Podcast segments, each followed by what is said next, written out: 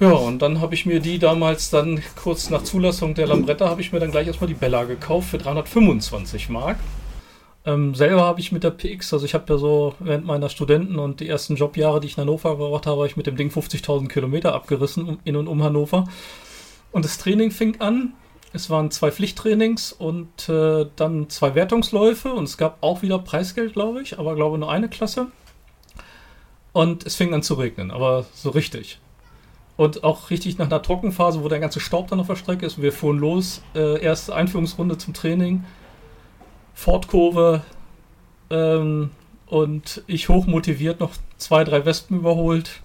Und dann habe ich erlebt, wie auf einmal äh, es ging ein Sturzbach durch die Fortkurve. Ich war da drauf äh, und habe am Gas gehangen. Und auf einmal habe ich einen Highside. Das Ding geht mir, schmiert mir nach ähm, links weg. Ich versuche dagegen zu lenken und das ganze Ding äh, machen, macht einen Salto und richtigen Heißer damit gemacht.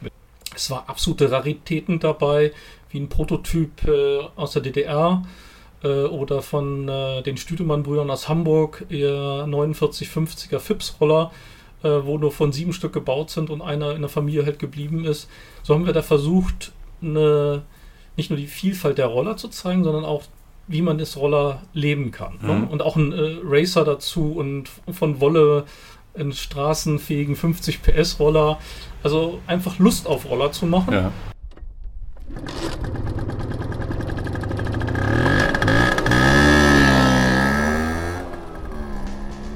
Ja, herzlich willkommen bei den Blechgedanken, dem Podcast rund um das Thema Vespa. Mein Name ist Guntram Engelhardt, meine Homebase ist Hannover, mein Club ist der Vespa Club Hannover. Dort habe ich als Pressewart einige Jahre mein Unwesen getrieben und auch wenn ich kein Scooterboy bin und erst 2004 endlich den Traum der ersten eigenen Vespa erfüllen konnte, habe ich in den letzten Jahren so wahnsinnig viele interessante Menschen kennengelernt und so viele eigene tolle Geschichten erfahren dürfen, sodass ich mich Anfang 2022 in das Abenteuer Podcast gestürzt habe, um einfach mehr Geschichten von anderen Menschen in der Vespa-Szene einzusammeln, die ja sehr breit ist und deswegen versuche ich auch immer relativ viel abzudecken. Der Sommer neigt sich jetzt langsam schon dem Ende entgegen und der Herbst wirft schon die ersten Blattschatten auf uns herunter. Passend dazu gibt es jetzt diesmal die Folge 19 der Blechgedanken. Eine noch, dann machen wir die Runden 20 voll. Die Gäste dafür stehen schon fest, wer das sein wird, werdet ihr aber erst im Auto erfahren. Wir gehen jetzt erstmal darauf, was erwartet euch denn in der Folge 19 überhaupt? Ich habe mich diesmal wieder in meine Garage einquartiert und habe dort ganz gemütlich ein längeres Gespräch mit Matthias Henze geführt, besser bekannt auch als Erasmo Bella, jedenfalls in seinem Facebook-Profil. Matthias und ich haben uns vor knapp 5, 6 Jahren kennengelernt im Rahmen einer Geburtstagsveranstaltung äh, vom Vespa Club Hannover. Seitdem haben wir uns in regelmäßigen Abständen immer wieder ausgetauscht, Matthias ist sehr tief in der Szene der Altroller zu Hause. Er hat ein unglaubliches Fachwissen, davon könnt ihr euch heute diesmal selber überzeugen. Wir sind in vielen Bereichen tiefer eingegangen. Es geht nicht nur um das Thema Vespa, sondern im Allgemeinen um das Thema Altroller. Erfahrt, was sein erster Roller gewesen ist. Wenn ihr den Preis erfahrt, den er für den ersten Roller bezahlt hat, das wird einem jeden die Tränen in die Augen treiben. Wir haben über seine vielen, vielen Jahre rund um das Thema Zünderbella gesprochen wie es dazu gekommen ist, warum er auf die Vespa umgestiegen ist, wie lange er das gemacht hat, wie seine Verbindungen zum Vespa Club Hannover sind und wie sie eventuell darin münden, dass wir ein altes Rennen von damals wieder aufleben lassen. Das alles erfahrt ihr in der Folge 19. Ich glaube, wir steigen sehr tief ein in bestimmte Themen. Ich bin total gespannt, wie euch das Thema im Allgemeinen gefällt. Ich wünsche euch an dieser Stelle sehr viel Spaß mit mir und Matthias. Es war ein tolles Gespräch, weil nach den zwei Stunden, die wir ungefähr gesprochen haben, oder die eine Stunde 45, haben wir uns im Anschluss noch weitere zwei Stunden unterhalten und sind noch tiefer für uns reingegangen. Das wollten wir euch ersparen, denn vier Stunden, ich weiß nicht, wie viele von euch das wirklich durchhalten wollen. Vielleicht machen wir irgendwann das Experiment, aber diesmal ist es nicht so weit. Wir sehen uns auf der Straße, Fight. Du bist auch bald dran und jetzt geht's los.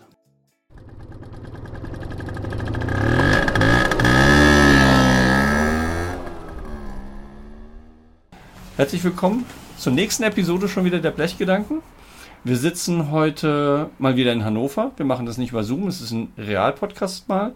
Matthias Henze ist bei mir heute zu Gast. Ähm, wir kennen uns, glaube ich, jetzt seit knapp vier, fünf Jahren äh, und kennengelernt haben uns im Rahmen der, als ich noch Pressewart war vom Vespa Club.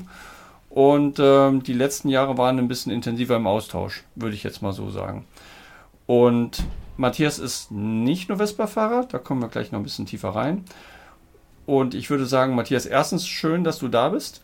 Zweitens schön, dass wir darüber sprechen werden. Ich bin schon ganz gespannt. Viele Sachen kenne ich zwar schon, aber ich glaube, ich werde auch noch einiges Neues erfahren. Stell dich noch mal ganz kurz vor und dann erzählst du mal so ein bisschen was, wie du zum Thema Vespa gekommen bist. Und dann gucken wir einfach mal, wo uns die ganzen Altroller-Sachen heute so hintreiben werden. Ja. Vielen Dank, Guntram. Ich bin Matthias Henze und ähm, ja, komme aus der wunderschönen Hildesheimer Börde. Ganz flach, viel Ackerland und ähm, da bin ich auf dem Bauernhof groß geworden, den meine Familie seit vielen Generationen betreibt. Und da kommt man natürlich schnell irgendwann mit Kraftfahrzeugen in Kontakt. Und ähm, was natürlich erstmal sich auf dem Acker abspielt, wo man dann schon als kleiner Junge mal am Lenkrad drehen darf und sich dann freut und so weiter. Und dann irgendwann darf man mal selber fahren, mal kleinere Arbeiten machen. Ja, und dann steht da irgendwo äh, muckig rum und äh, wo der Vater mal, äh, mal durchs Feld mitfährt und äh, irgendwann sitzt man mal selber am Lenker und äh, so lernt man die zwei Räder ähm, kennen und schätzen. Wann war das das erste Mal, du auf einem Zweirad gesessen hast? Kannst du dich da dran Also erinnern? motorisierten Zweirad. Motorisierten Ja, Zweirad. das muss so irgendwie so 82, 83 gewesen sein. da warst du. Äh, so 13, 14. Okay. Also noch so in der Vor-Mofa-Zeit. Und ähm, ja, das Feld war sozusagen direkt hinter der Hoftür, äh, Hoftor und so äh, hatte man viel Zeit, wo man fahren konnte und äh, ja, und dann ähm, ich durfte leider keinen ähm, 1B-Führerschein machen, da war Okay. meine Mutter dagegen. Okay. Es durfte, es ging dann zur Mofa-Prüfbescheinigung, ähm, aber ähm, wir hatten dann auf einmal auch noch eine KS50 Watercool stehen, den Kleinkraftrad von Zundab. Das war natürlich damit dann immer noch zum Zeitvertreib äh, durchs Feld, aber nicht auf der Straße gefahren. Und ähm, ja, und dann war es irgendwie so, mein Bruder hatte ähm, mal so als mein älterer Bruder eine BMW Zeta, die bei uns äh, vom Nachbarn mal irgendwann gelandet ist. Standen auf dem Hof auch mal so ein paar ältere Autos äh, rum, wo wir als Kinder schon rumgespielt haben. Und die Zeta, da sind wir auch immer mit mehreren Kindern drin, Vatern am Steuer so durchs Feld gefahren. Und äh, irgendwann brauchte die mein, hat mein Bruder gesagt, er restauriert die. Und hat er die gemacht und dann ähm, habe ich so signalisiert, ich würde gerne auch mal was machen. Und dann kam mein Vater aus der Winterkur wieder, wie das so Ackerbauen dann so machen, äh, und hatte nun im Nachbardorf mitgekriegt, dass da ein Landwirt eine Indusulam-Bretter stehen hatte. Ah, okay. Und äh, ja, da war ich dann gleich Feuer und Flamme und habe das Ding, äh, das muss gewesen sein 1900, muss ich mal nochmal überlegen, das war ungefähr 85. Habe ich die für 20 oder 30 Mark, aus meinem Taschengeld konnte ich das bezahlen, habe ich diese Lambretta gekauft, Baujahr 52, ähm, Zweitbesitz und äh, ähm, habe ich die gekauft und äh, Originalzustand und ja, das war dann mein Projekt, das Ding zu restaurieren und so bin ich erstmal zum Roller gekommen, wo ich überhaupt vorher überhaupt keine Beziehung zu hatte. Ja. Wenn du sagst 20 D-Mark, 20, 30 D-Mark ist ja relativ günstig. Ähm, Originalzustand. Musstest du viel investieren, um sie wieder fit zu kriegen? Oder war das relativ einfach hinzubekommen? Also ich sag mal, für meine damaligen Schrauberkünste war es schon eine Herausforderung. Ja. Ähm, also Neulackieren war damals ein Muss. Also, Okay. ne, Do Dose? Oder? Nein, nein. Also achso, das war so. Äh, mein Vater hat eben sehr viel ähm, über den Winter an Maschinen und so weiter und Lackieren und das habe ich ihm halt immer über die Schulter geguckt. Das war Okay. dann so ein Vater-Sohn-Projekt. Ich habe die ganzen Vorarbeiten gemacht, die Grundierung und äh, das Endlackieren hat er dann gemacht unter meiner Aufsicht und äh, so ähm, ist das ein Roller geworden, der dann quasi ähm, ähm, 1900 äh, dann ein Jahr äh, habe ich dann für die Restaurierung gebraucht und 1986 habe ich ihn dann äh, zugelassen im Frühjahr und war stolz wie Oscar mit 4,5 PS äh, auf 8 Zoll Rädern durch die Gegend zu fahren. Du hast ja gesagt 85 bis 86 restauriert. Wir wissen beide, dass es damals sowas wie YouTube nicht gab. Ähm, Gab es einen Austausch mit anderen Besitzern von NSU Lambretta? Hattest du oder hast du sozusagen, hast du ein Handbuch oder hast du einfach, so wie, wie Tina es in ihrem erzählt, alles so auseinandergenommen und so an die Seite gelegt, dass du es wie so ein Explosionszeichen wieder zusammensetzen konntest? Oder wie hast du das damals gemacht?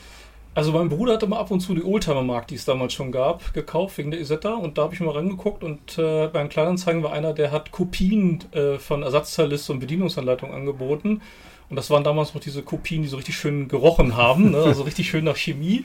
Kostete damals viel, viel Geld, also mehr als der Roller. Aber dann hatte ich die Literatur. Okay. Es gab noch Zweiradhändler, da hat man gefragt. Es gab bei uns im Dorf noch jemanden, äh, der hinten am Hof einen, äh, einen Garten hatte, so einen großen, den man auf dem Land halt so pflegte. Und den konnte ich immer mal fragen, wenn ich irgendwie ein Problem hatte. Aber das war eben so Trial and Error und es war eigentlich auch nachvollziehbar. Ne? Ja. An dem Motor habe ich nicht viel machen müssen, den habe ich letztendlich Getriebe, Öle gewechselt, Ölkohle rausgemacht, Auspuff ausgebrannt. Da ist man zum Nachbardorf, zum, zum Schmiedemeister gefahren und äh, der hat das dann mal eben schnell mit dem Brenner gemacht und Bautenzüge wurden auch äh, selbst gelötet mit dem Schmiedemeister zusammen.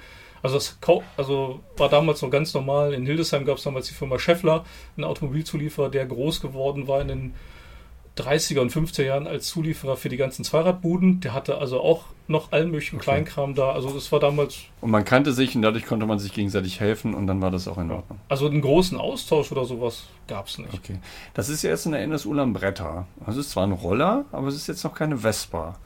Wann kam denn deine erste Vespa zu dir? Ja, das war dann so, also natürlich, das war von der Leistung her und das Schöne war für diese, äh, dass, dass ich für diesen Roller äh, musste ich einen Motorradführerschein machen. Hatte, konnte sich deine Mutter nicht wehren. Genau, da konnte sie sich nicht wehren und dann habe ich also ähm, meine Führerscheinprüfung, das war genau als der Stufenführerschein eingeführt wurde. Ich ja. habe also den, die Theorie habe ich noch, da ich im Winter, äh, ich habe also einen Tag vor meinem 18. Geburtstag meine Fahrprüfung gemacht und nee, an meinem Geburtstag sogar, an meinem Geburtstag die Fahrprüfung gemacht und nur im Dezember wollten die keine Motorprüfung machen, die konnte ich dann nachholen und hatte trotzdem meinen kompletten Einser den vollen, ja, und ähm, ja, und dann habe ich dann überlegt und äh, ja, dann guckt man ein bisschen, dann war in unserer Sonntagszeitung auf einmal eine Anzeige über eine Zünderbella drin. Mhm. Und kurz vorher war in der Ultramarkt ein Bericht darüber erschienen, deshalb wusste ich so ein bisschen, was das sein könnte. Ja, und dann habe ich mir die damals dann kurz nach Zulassung der Lambretta habe ich mir dann gleich erstmal die Bella gekauft für 325 Mark. Ja, also das sind Preise, wovon wir heute nur noch träumen können ja, in jegliche ähm, Richtung. Und da habe ich mich dann, äh, dann intensiv mit auseinandergesetzt, weil die war, in Kisten und äh, okay. ähm, ja, und dann zur Vespa kam es dann eigentlich erst, ähm, als ähm, ich bei der Bundeswehr war, äh, 89, 90, äh, W15er und ich hatte in der Stube einen Stubenkameraden, der dann irgendwann sagte, weil ich kam dann mit dem Roller äh, zur Bundeswehr gefahren, konnte deine Kaserne abstellen und dann sagte er, du, ich habe auch noch einen Roller rumstehen, willst du den haben? Ja, was ist denn das? Eine, eine Vespa, eine 80er, P80X. Wie ja viele angefangen haben, wie ich in den letzten Podcasts ja gemerkt habe. Genau, also so bin ich äh, zur Vespa gekommen, 100 Mark für bezahlt, wollte damals ja keiner, ne? die war ursprünglich, glaube ich, weiß, war noch mal ein bisschen übergejaucht, äh, war halt so Jugendsünden, hatte eine super Substanz ich bin einmal im Feld dann noch mit dem 80 Kubik mal auf und ab gefahren, habe das äh, ist unglaublich, äh, dass man damit fahren kann. Und für mich war es so, ähm, das äh, Studium stand ja vor der Tür und ich habe mir gesagt, ich brauche ein Alltagsvehikel. Ähm, was billig ist, was ich äh, schnell reparieren kann, wo die Teile verfügbar sind und äh, wo ich einfach keine Hemmungen habe im Vergleich, äh, werde ich jetzt ein Oldie fahre. Ne? Meine ja. Bella war dann äh, 88 angemeldet und äh, die wollte ich dafür nicht nehmen, dafür war sie mir zu schade. Was für ein Baujahr war die Bella? 61. Okay, ja. Und die und, PX war? Äh, die PX war 81. Okay. Und, ja, das ähm, ist ja dann fast noch ein neues Modell gewesen aus der damaligen Sicht. Ja, und ich sag mal, als ich sie bekommen habe, 90, habe ich sie komplett auseinandergerupft, ähm, habe sie mm, äh, zum Strahlen weggegeben äh, Gab es damals Fotos schon oder wo hast du sich Nee, das war ein alter Roller, also den ich über Bellac-Aktivitäten äh, kennengelernt habe in Hameln, Karl-Heinz Jürgens, der hatte sich damit selbstständig gemacht, super Strahlbetrieb, industriell, Industrie, aber kannte sich eben super mit Rollern, Motorrädern aus. Und der hat mir die nicht nur in eins gestrahlt, sondern hat die komplett auch dann auch von innen mit äh, Rostschutz gleich ah, okay. äh, grundiert. also die ist, äh, die war top und so. Und dann ging es lackieren. Das habe ich dann diesmal komplett selbst gemacht. Okay. Ähm, musste natürlich, Roller muss rot sein. Also äh, über Vespa-Fahren habe ich mir keine Gedanken gemacht. Ich fand damals irgendein BMW-Rot toll. Das musste dann drauf. Und ähm, ja, Motor war dann, dann hat man, äh, man hat, was hat man damals gehabt? Man hat das Schneiderbuch gehabt da äh, zum, Zer zum Zerlegen, Zusammensetzen. Man hat den Rollershop-Katalog gehabt und den Krüger-Katalog. Das okay. waren so die Sachen. Und dann hat man Teile gekauft. Dann hat man, ich habe mich dann für den, dann war die Frage DR oder Malossi. Äh, ja, da habe ich mich für Haltbarkeit für DR entschieden. Ähm, und dann hatte ich das Ding so kurz vor Weihnachten halbwegs fertig. Und in den ersten Januartagen war ich dann durch und dann bin ich im Januar 91 damit zum TÜV gefahren zur Vollabnahme. Guckt nämlich ziemlich dumm an. was ich denn hier wollte. Naja, das, in Hannover oder nee, in Hildesheim. Okay. In Hildesheim und äh, das war dann, der ist dann ein bisschen auf dem Hof damit rumgefahren, da am TÜV-Hof und äh, das es dann, Papiere ausgestellt. Es ging ja, deutlich einfacher, glaube ich, oder? Als es ja, heutzutage also es war ist. völlig entspannt. Die, man hat ja das Gutachten dabei gehabt und ja. das hatten ja sowieso schon viele gemacht, dann auf äh, 135 Kubik umgetragen ja. und ja, es war kein, kein Custom, kein nichts. Also, Blinker hatte sie ja sowieso ja, schon, musste man nicht nachrüsten. Ähm, die Scheibe habe ich dann erst nach dem TÜV dann dran gebaut, äh, weil ich wollte erst als, also so eine Rentnerscheibe, die ich mir verteufelt habe, aber als Alltagsgerät und auch mit meiner Mutter nicht unbedingt so die großen Probleme. Jetzt haben wir es ja geschützt da drauf und okay. so. Ist dann, eine, ist dann eine Rentnerscheibe dran gekommen. Ja, und dann habe ich dann ähm, mein Auto dann verkauft äh, und hatte dann nur noch einen Roller. Du hast in Hannover studiert, oder? Ja, ich habe okay. in Hannover studiert. Ähm, wir haben uns, glaube ich, also gesehen habe ich, wahrgenommen habe ich das, das erste Mal, als wir in Springe Geburtstag gefeiert haben vom Vespa Club Hannover. Ja. Ähm, danach haben wir uns, glaube ich, so ein bisschen über Facebook ausgetauscht. Und irgendwann hast du ja mal erzählt, dass du eigentlich relativ eng auch mit dem Vespa Club schon damals in Verbindung gestanden hast, was ich damals noch nicht wusste, dann erst erfahren habe dass du auch einen engen Kontakt zu, zu den Strohbach-Brüdern hattest. Ähm, Axel Strohbach, der leider verstorben ist, war ja jahrelanger Präsident von Vespa Club Hannover. Und dass du relativ viel Wissen auch mit dir rumträgst. Also auch zum Thema Vespa und Hannover und Vespa-Freunde. So haben wir uns auf jeden Fall kennengelernt. Ähm, wie bist du denn mit Axel in Verbindung gekommen? Ich habe erst Jürgen kennengelernt. Okay. Es gab ähm, einen Treffpunkt früher für äh, Oldtimer-Roller und für dann später auch Oldtimer-Motorräder. Das war der Parkplatz von der Marienburg äh, bei, bei Nordstemmen oder gehört ja zu Pappen, aber ist quasi ja äh, an der Leine in Nordstemmen gelegen. Wo das, ähm, da gab es dann immer einen Treffpunkt, da ist am Sonntags morgens hingefahren, hat gesabbelt und sonst was und da kam Jürgen Strohbach vorbei, regelmäßig, mit dem Heinkel, nicht mit der Vespa. und äh, da sind wir ins Gespräch gekommen. Und ähm, da hat er mir ein paar Tipps gegeben, wie ich jemanden finde und äh, der früher mit einer Bella-Rennen gefahren ist und so hat sich das ergeben. Und dann etwas später habe ich dann Axel kennengelernt und da ging es halt so in der Zeit, habe ich dann auch schon äh, eben so, weil mich eben rollermäßig nicht nur das Fahren interessiert, sondern auch die Geschichten dahinter. Ich weiß noch, äh, das war noch in meiner Abiturphase, da kam ein Buch äh, raus über Roller, das ich mir damals dann noch bestellt habe, was damals in ganz normaler Buchhaltung zu, und dann habe ich das gelesen und festgestellt, da steht so viel Murks drin. Also ich hatte damals noch nicht das Wissen, aber die Sachen, die ich kannte, und das war so für mich immer ein Anreiz, eben tiefer zu gehen und eben ähm, was mir unheimlich viel Spaß immer gemacht hat, war mit Zeitzeugen mich unterhalten. Ja. Und äh, diese Rollerrennerei war natürlich etwas, was mich natürlich glühend interessiert hat. Also ein Riederennen und das, was äh, Avus, wo die, wo die Strobers ja, auch immer unterwegs sind. Ein Riede ist ja äh, vorher gewesen, das war ja nur für äh, GP. Ähm, ähm, ja, aber das Interesse aber, war ja trotzdem da, wenn ich mich äh, recht dran entsinne, als wir nee, uns erstmal drüber gesprochen außer haben. Außer Industriekorso, nein. Also okay. das waren richtige deutsche Meisterschaftsläufe und da wurde 125, 250, 500 und Gespanne gefahren. Und dann gab es natürlich nochmal Industriekorso, wie das so üblich war, aber ähm, die ähm, die Rollerrennerei war im Wesentlichen der sogenannte Zuverlässigkeitssport und äh, der fand äh, ursprünglich mehr auf der normalen Straße statt, fiel auch nachts und äh, ist dann im Zeitablauf, dann gab es Sonderprüfungen auf den äh, äh, Nürburgring, Hockenheim, Solitude und nachher sind die Veranstaltungen in den 60er Jahren praktisch nur auf die, ähm, auf die permanenten Rennstrecken gegangen, wo man dann äh, gefahren hat. Und ja, und da ist eben halt mal der Kontakt ähm, zu Axel gekommen und ja, mit dem habe ich mich natürlich viel ausgetauscht und er war damals auch gerade dabei, ähm, wieder eine Vespa aufzubauen und äh, ja, und das werde ich auch nicht vergessen. Ich hatte meiner, es sammelt sich immer so, so Kram an und da hatte ich dann zum Beispiel noch den originalen GS-Schriftzug ähm, äh, in meiner Grabbelkiste und den habe ich dann Axel für seine Vespa geschenkt, den man heute für viel, viel Geld verkaufen könnte. ja, so, so habe ich dich bisher auch wahrgenommen. Ich, ich habe mal, als ich mich hingesetzt habe, in Vorbereitung für diesen Gespräch, wie ich dich sehe, ich habe gesagt, du bist so ein bisschen ein Archivierer. Du sammelst viel, du archivierst viel. Ähm, wenn ich auf Facebook gucke, hast du auch, du arbeitest dich auch gerne an alten Ersatzteilen ab.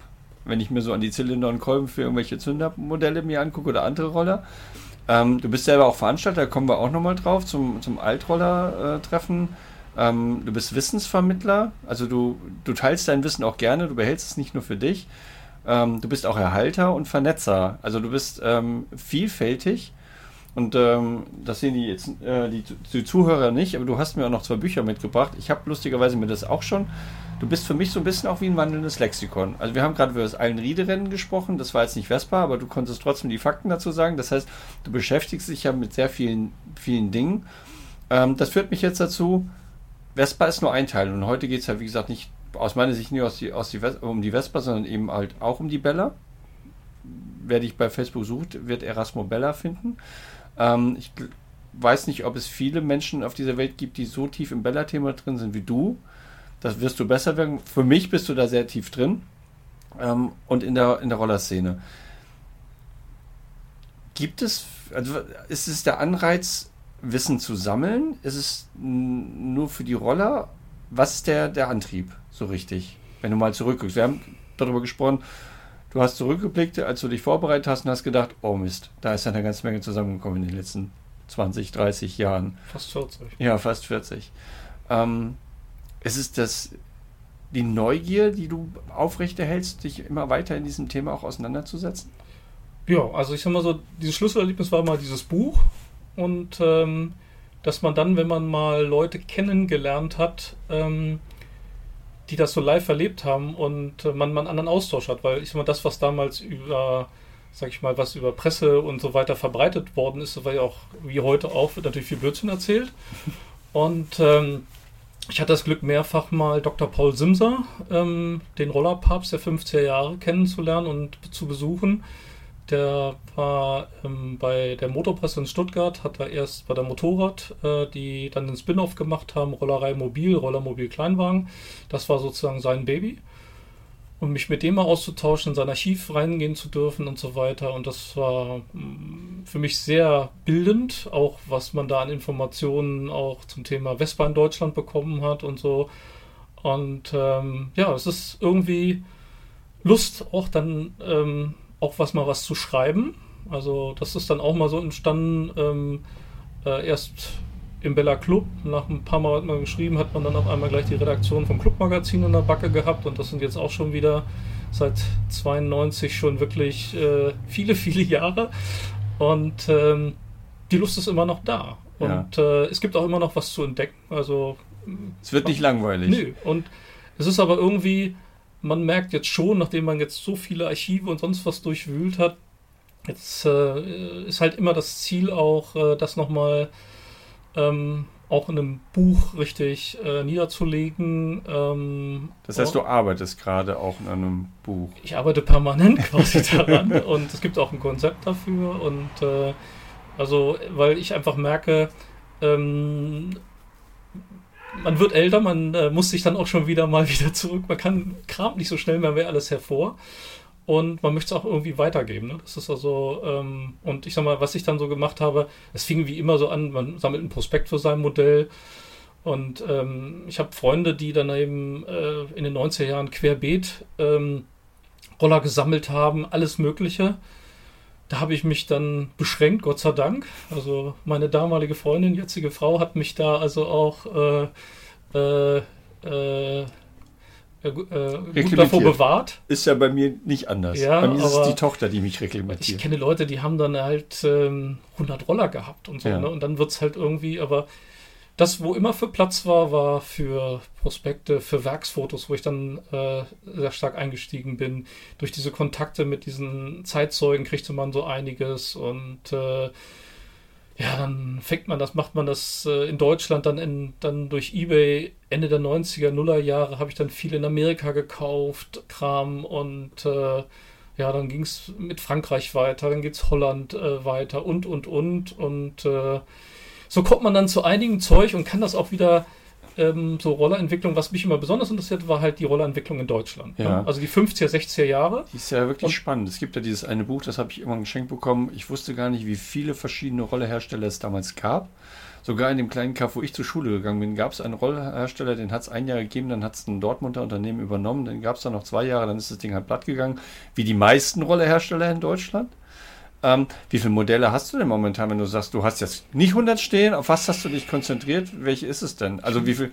Ich müsste sie nicht mal in, Einzel, durchzählen. nicht in Einzelteilen, nicht in Einzelteilen. Ja, sagen wir mal so, ist im permanent jetzt am Fahren habe ich äh, fünf, Ja. die also angemeldet sind. Und wenn ich dann noch so was so rumsteht, äh, ja, äh, Ferdinand Piech hat mal gesagt, äh, wie viel, auf die Frage, wie viel äh, Kinder er hat, hat er gesagt, ungefähr zwölf. Also da würde ich mich so ungefähr Okay. einreihen. Aber ich, Man kann ja immer nur eins fahren, das ist ja das Problem. Ne? Und- wenn man das an verschiedenen Stellen hat, verliert man dann, erinnert man sich auf einmal, ach, da steht ja doch noch was. Ja. Aber du hast sie jetzt an, nicht an verschiedenen Standorten verteilt, sondern du hast schon alle zentral. Nee, nee, alles äh, Ja. drei verschiedene Aber Standorte. du bist nicht mehr auf dem alten Hof deiner Eltern. Da darf ich Gott sei Dank bei meinem Bruder noch ein bisschen was deponieren, weil Das ist sehr vorteilhaft. Am Land hat man ein bisschen mehr Platz als hier in der Stadt. Deswegen, ich bin hier auch limitiert aufgrund des Platzes. Ja. Also hier kann nichts mehr rein, weil ich muss ja ab und zu mal auch noch schrauben und äh, hin und her schieben. Das ist schon nervig genug. also das ist für mich, ähm, wir haben ja lange Zeit, meine Frau und ich, im Großraum Hannover ähm, gelebt, im Kallenberger Land. Ähm, dass man jetzt ein bisschen weiter ähm, draußen wohnt, also na, immer noch 20 Kilometer vor den Toren Hannovers, hat halt den Vorteil, äh, man fährt aus dem Dorf raus und hat gleich äh, die Strecken Ja. vor der Tür. Und äh, das ist für mich so über die Jahre auch so, also das, ich will mit den Dingern auch fahren. ja, du bist auch ein bisschen näher am Eid. Ja. Äh, bist Also schneller alles, in die also Kurven. äh, das Leinebergland, das Weserbergland und äh, man hat das halt vor der Tür und das ist für mich das Entschleunigen. Ne? Und das Hm. ist für mich dann egal, ob ich mit 7 PS oder mit äh, 15 oder 19 PS äh, meinst mit der, rumfahre. Re- mit der Rennbella. Ja, die haben jetzt auch, sind auch äh, fahrbereit, also getüft und so weiter. Ähm, das äh, ähm, macht dann auch, dann bewegt sie einfach mal und äh, das ist also für solche Fahrzeuge auch gut und äh, ja, also die äh, die Vielzahl der Roller ist äh, beängstigend, die es gab und das mal so, das war auch immer so ein bisschen so ein Anreiz, dass man nicht nur immer Mainstream macht, sondern sich auch mal um so andere Sachen kümmert und ähm, die Beschränkung bei, der, bei den Rollern eigentlich war auch mal so mit Teilesituation. Ne? Da kannte man sich aus, dies und das. Und äh, aber jetzt vor zu Beginn von Corona bin ich dann nochmal schwach geworden. Okay. Ähm, du hast, du beschäftigst dich ja nicht nur damit und du hast nicht nur das Fachwissen, sondern ähm, ich glaube, das erste Mal, wo wir uns intensiver danach unterhalten haben, war vor Corona, als bei den Bremen Classics du die Sonderausstellung gemacht hast. Und da waren ja, du kannst gleich sagen, wie viele Rollermodelle es waren, verschiedene. Vom Bauch hätte ich gesagt, es muss irgendwas um die 25 gewesen sein. 24, wenn Ja, ich mich recht habe erinnere. ich, hab ich gut. Also gu- gut geschätzt, habe ich mir das angeguckt. Es ist total schön gewesen, bestimmte Rollermodelle, die man vielleicht nur aus, aus Bildern kannte, auch mal live gesehen zu haben. Auch die etwas größeren Modelle. Ähm, das war, ich bin mir nicht ganz sicher, vielleicht auch ein bisschen vorbereiten auf das Altroller-Treffen in Sigmaringen, wo du ja auch mit dran beteiligt gewesen bist in der Organisation. Kannst du ein bisschen was einmal über die Bremen Classics erzählen, was du da genau gemacht hast, wie viel Arbeit das war, damit andere mal sehen, wie viel Herzblut und wie viel Zeit man da reinsteckt? Und gibt es Erkenntnisse, die du rausgezogen hast? Also auch, den, du hast ja bestimmt einige Gespräche, du hast ja Führung gemacht ähm, und wie das Vorbereiten war. Zum Altroller-Treffen kommen wir danach nochmal. Mich, mich interessiert so ein bisschen, damit man sieht, was das bedeutet, wenn Mhm. man sich damit so auseinandersetzt. Ja, das, ähm, die Bremen Classic Motor Show ist äh, eine Veranstaltung, die jetzt ja seit äh, knapp über 20 Jahren äh, so quasi die Saison einläutet. Das ist immer am 1. Februar Wochenende. Und ich bin da schon immer gerne hingefahren. Wir hatten viele Jahre lang auch vom Bella Club da einen Stand und haben da viele tolle Erfahrungen gemacht, wo wir äh, ja, Leute kennengelernt haben und so weiter und so fort. Und ähm, was da die Sonderschauen betrifft, da haben sich halt immer viel Mühe gegeben. Und äh, ein guter Freund von mir hat da, war, hat da schon viele Veranstaltungen, viele Sonderschauen kuratiert. Und äh, bei ein paar Sachen habe ich ihm dann schon ab und zu mal ein bisschen geholfen. Und ähm, 2017 habe ich das erste Mal dann richtig als Co-Kurator eine ähm, Geschichte dort gemacht. Da ging es um das Zundab-Thema. Äh, damals 100 Jahre Zundab äh, war das äh, äh, der Aufhänger dafür. Ja, und als wir in Vorbereitungen waren für das Idee Altroller-Treffen, damals 2020 war der ursprüngliche Termin, mhm. ähm, habe ich dann ein ähm, Projekt äh, initiiert, dass wir da versuchen, eine Sonderschau hinzubekommen. Ja, da muss man halt, habe ich dann ein Konzept geschrieben dafür, das Ding vorgestellt der Messe gegenüber und äh, dann haben wir den Zuschlag bekommen und die Idee, und das war halt auch sehr interessant, also ähm, man muss ja den Zuschauer unterhalten. Und ähm, die Idee, die sich dann, ähm, sagen wir mal, die war nicht, ähm, erst war so die, ähm, man denkt immer so an Standard, äh, also restauriert und ähm, möglichst breit und das Ganze. Aber wir haben dann versucht, das dahin zu gehen, alle Leute irgendwie so ein bisschen abzuholen, weil das die ja nicht an Rollern vorbeigehen sondern die Vielfalt in den Rollern zu zeigen, wie man Roller erleben kann. Also auch quasi die Menschen. Ne? Also da war dann ähm, eine Pornojacht dabei, äh, PX, es war eine Skeleton-Lambretta dabei, es war absolute Raritäten dabei, wie ein Prototyp äh, aus der DDR äh, oder von äh, den Stüdemann-Brüdern aus Hamburg, ihr 4950er Fips-Roller, äh, wo nur von sieben Stück gebaut sind und einer in der Familie halt geblieben ist. So haben wir da versucht, eine nicht nur die Vielfalt der Roller zu zeigen, sondern auch, wie man das Roller leben kann. Ne? Mhm. Ne? Und auch ein äh, Racer dazu und von Wolle einen straßenfähigen 50 PS Roller. Also einfach Lust auf Roller zu machen. Ja.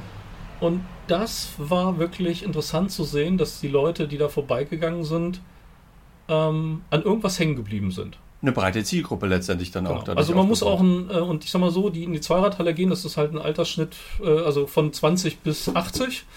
Und äh, da ist nicht jetzt jemand Roller irgendwie hip. Und äh, wir hatten dann auch so eine Simson Schwalbe da stehen. Ja, hm, warum? Ja, weil der Besitzer davon ähm, äh, damit nach Vietnam gefahren ist und äh, ein sehr bekannter YouTuber in der Simson-Szene war und äh, eine tolle Geschichte. Und äh, das war auch eine tolle Erfahrung, diese Leute zusammenzukriegen, die Idee zu haben. Und der war aus ähm, der war auf dem Rückflug aus Vietnam, wo ich äh, ihn angesprochen habe und er hat sofort zugesagt. Äh, das wäre jetzt meine Frage gewesen. Wie kriegt man, also ich meine, du hast durch deine Tätigkeit ein gutes Netzwerk, würde ich mal vermuten. Aber trotzdem, wie kriegt man die Leute dazu, ihre Schätze dahin zu stellen? Machen die das pro bono? Ähm, wollen die dafür Geld haben? Wie ist das mit der Versicherung, die man abschließen muss? Ähm, und wie kriegt man vor allen Dingen die Leute dazu? Hast du angerufen und gesagt, ich, hallo, hier ist Matthias, ich mache was mit Rollern, ich habe gehört, du hast was von jemandem, ähm, willst du dann dahin stellen? Also, ähm, viele kannte ich noch nicht. Ich mhm. bin einfach drauf zu. Manche habe ich, äh, die Skeleton-Lambrette habe ich mal im Augenwinkel auf dem Scooter-Run äh, in Westfalen, Ostwestfalen gesehen, wo ich nur mal mich mit einem Kumpel kurz Hallo ge gesagt habe, freitagsabends, und habe mich dann durchgefragt, wer war denn das? Ähm, ein Racer war natürlich dann über die ESC und, und, und Sprint-Szene, äh, wer ist in der Region und hat was, was da so hinpasst, was man auch so zeigen könnte. Ähm, Wolle kannte ich gar nicht, aber ich habe die Fahrzeuge natürlich gekannt und bin einfach drauf zugegangen. Hab der hat ja auch einen eigenen Stand. Genau, und ich sag mal, man findet dann halt immer eine Lösung. Ähm, versichert sind die Maschinen, ganz klar. Ne? Also richtig, das ist einfach bei der Messe Bremen hochprofessionell. Es gibt einen Live-Vertrag äh, und äh, äh, natürlich gibt es Freikarten und äh, aber das war, sage ich mal, ähm, aus einer Idee, das dann zu realisieren. Und das Schöne war, alle haben irgendwie mitgezogen. Die hatten Bock darauf. Das ne? wollte ich gerade fragen. Gab es jemanden, der gesagt hat, nee, meinen Roller kriegst du nicht? Oder haben sie, so wie ich die Szene eigentlich auch kenne, hilfsbereit und offen gesagt, ja, cool, ja, klar. Haben, haben alle so. mitgemacht. Ja, ne? cool. Und äh, ja, also man, man muss ähm, so eine Breit, also eine Veranstaltung, wo so ein Massenpublikum ist, muss man immer so gestalten, dass man eine Geschichte erzählt, die bei den Leuten auch schnell ankommt.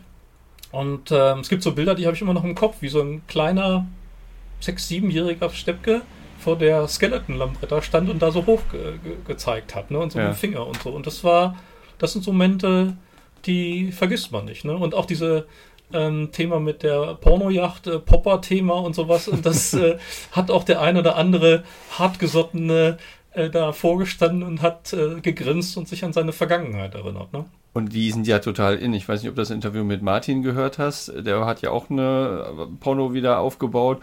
Das ist ein, eine eigene Szene nochmal. Und die sind total heiß begehrt, wenn sie Originalteile noch aus der damaligen Zeit ähm, mit sie gibt. Ja? Also heutzutage sieht man ja wenige Peaks mit einem mit zwei Boxen eingebaut und ein Radio unten drunter. Aber damals war es halt gang und gäbe bei ganz vielen. Also für mich war es auch so ein bisschen schmunzeln, weil ich habe ein Zimmer gemacht, ähm, ich habe ja Prospekte gesammelt von alten Firmen, aber Vespa war ja immer noch zu haben. Also ich ja. habe dann quasi seit den 80er Jahren immer den Jahresprospekt und die Preisliste und all so einen Kram habe ich immer im Laden noch mitgenommen. Okay. Ähm, du hast ja wahrscheinlich, wenn du die Führung gemacht hast, unheimlich viele Gespräche da geführt, oder? Ja, Unmengen. Also wir haben das immer, es ist in Bremen dann halt so, dass es dann ähm, auch ähm, moderierte Runden gibt die dann mein, äh, da hat dann immer äh, Andy Schweizer, mit dem ich die Kuration zusammen gemacht habe, der hat dann, wir haben uns das dann so geteilt, ähm, die Präsentation der Fahrzeuge oder beziehungsweise wir haben dann noch über das Event, was dann im Hintergrund noch stand, noch berichtet. Und da ist es halt so, dass dann ähm, man das einmal hat, um erstmal die breite Masse. Und dann gibt es natürlich immer noch Fragen oder Leute, die dann mal gefragt haben, Mensch, kannst du uns das noch mal zeigen und sowas. Und ja, das waren also, also drei Tage, wo man, wenn man da durch ist, ähm, da ist erstmal die Luft raus. Das stimmt. Aber ich fand es total spannend. Das war meine erste Bremen Classic. Äh, ich bin jetzt, ja, ich mag alte Autos. Ähm, war, war nie das Interesse, selber eins zu besitzen oder mal vorbeizufahren. Ich weiß, dass andere aus unserem Club oft schon da waren. An, da hat es mich dann generell interessiert, weil erstens waren die ähm, Prima Vespa-Freunde, hatten auch einen oberen Bereich. Die Zweidrahtbrigade war irgendwie da. Von den, von Speechies sind dann immer da. War der damals schon da? Nee, damals noch nicht, ja, aber die, die letzten jetzt zwei Jahre. Ja, das stimmt, das stimmt.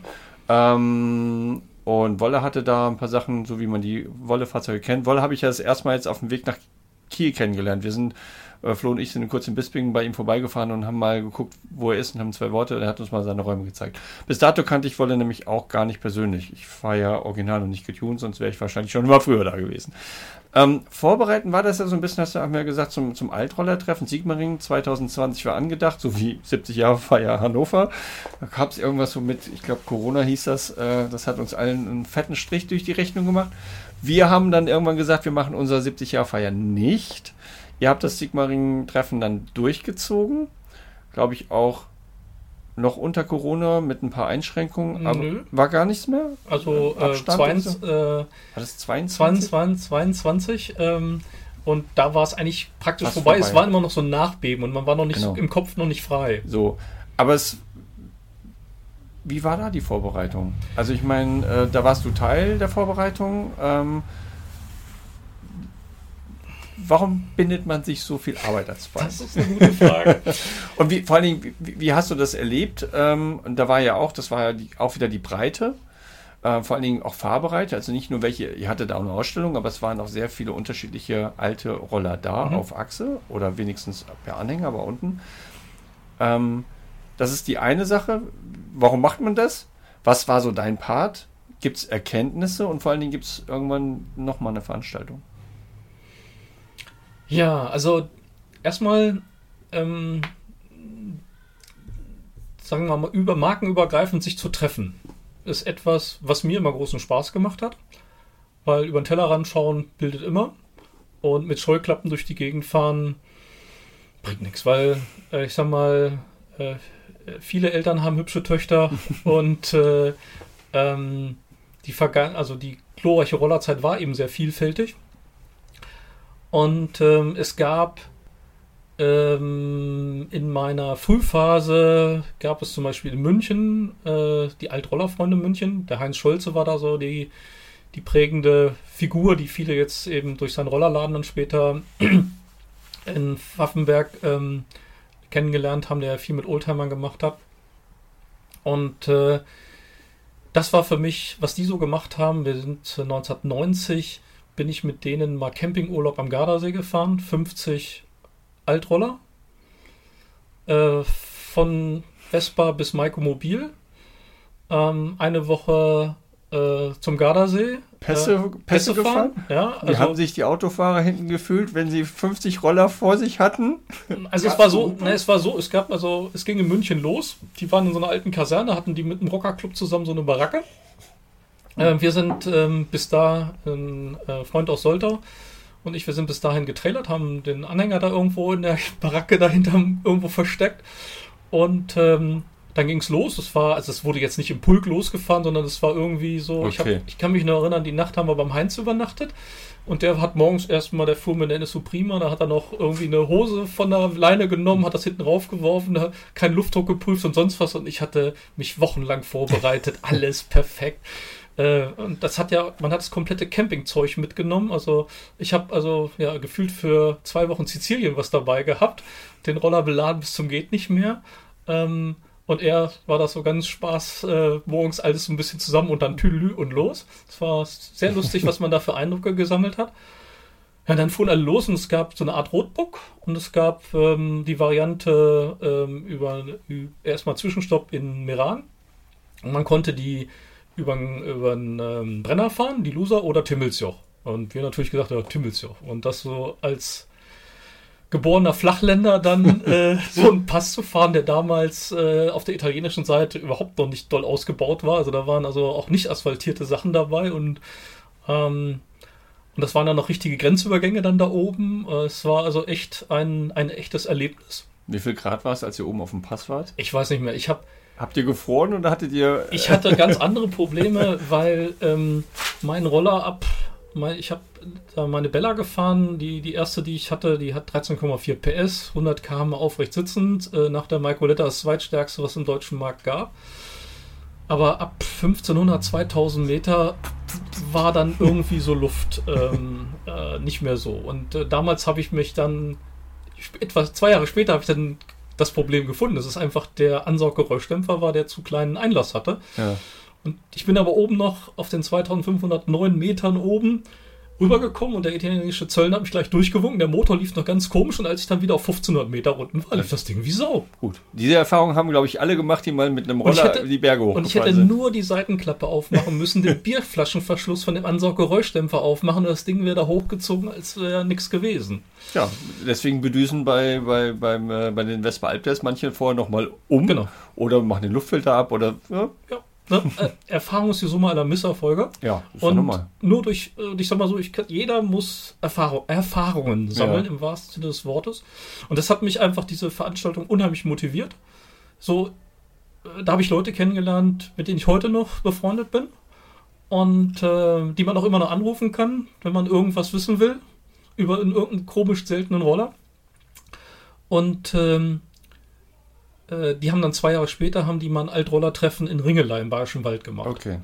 Und äh, das war auch, ähm, das waren damals, war ein großes Treffen für un unsere Verhältnisse. Da waren vielleicht 80 bis 100 Roller waren da Ja. zusammen. Ne? Peter Witzel habe ich da auch kennengelernt.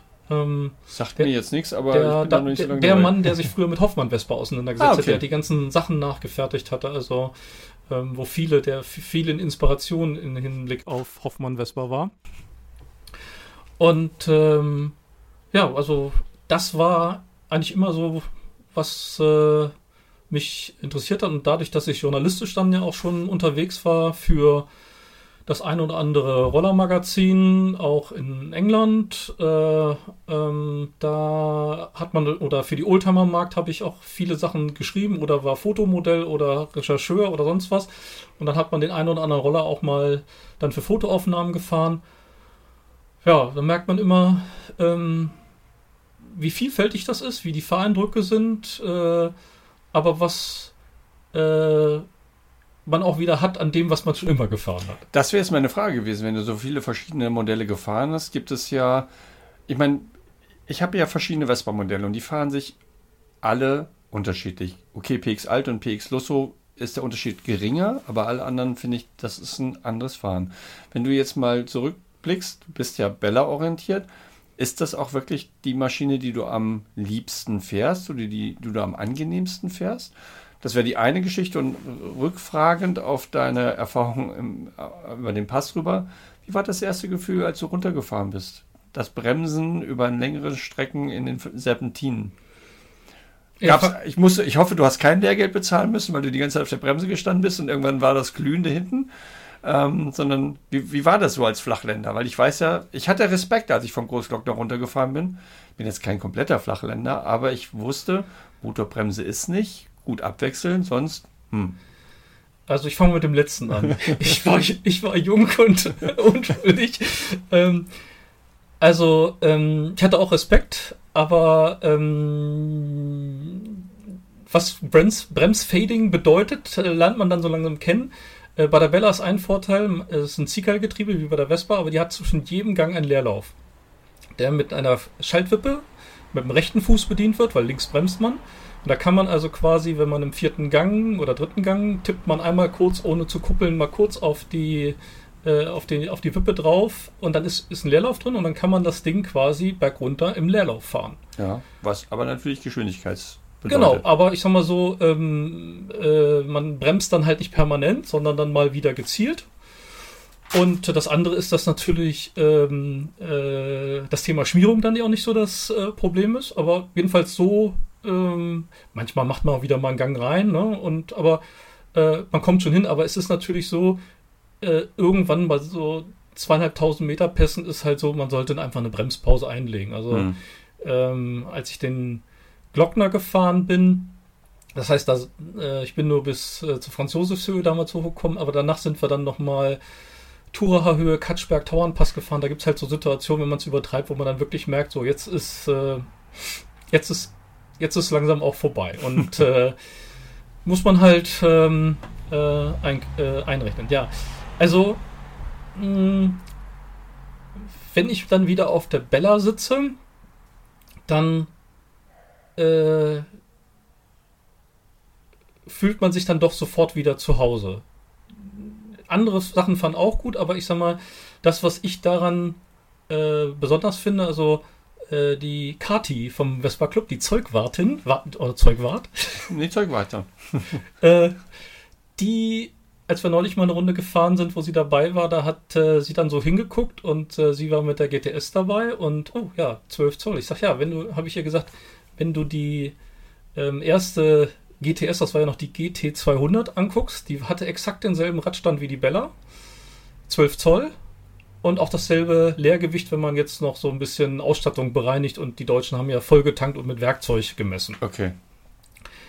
Das Ding ist halt von Motorradleuten gebaut und äh, das merkt man dem Ding an. Die fährt sich halt, äh, es ist ein Roller, ganz klar, aber sie fährt sich unheimlich sicher und äh, dann sind so der, dadurch, dass sie den Kühltunnel hat, ist natürlich immer blöd, dass man da nicht sozusagen so richtig einsteigen kann, aber er ist so flach, dass man da auch äh, mit ein bisschen Anheben halt rüberkommt. Aber der Motor sitzt extrem weit vorne und extrem tief.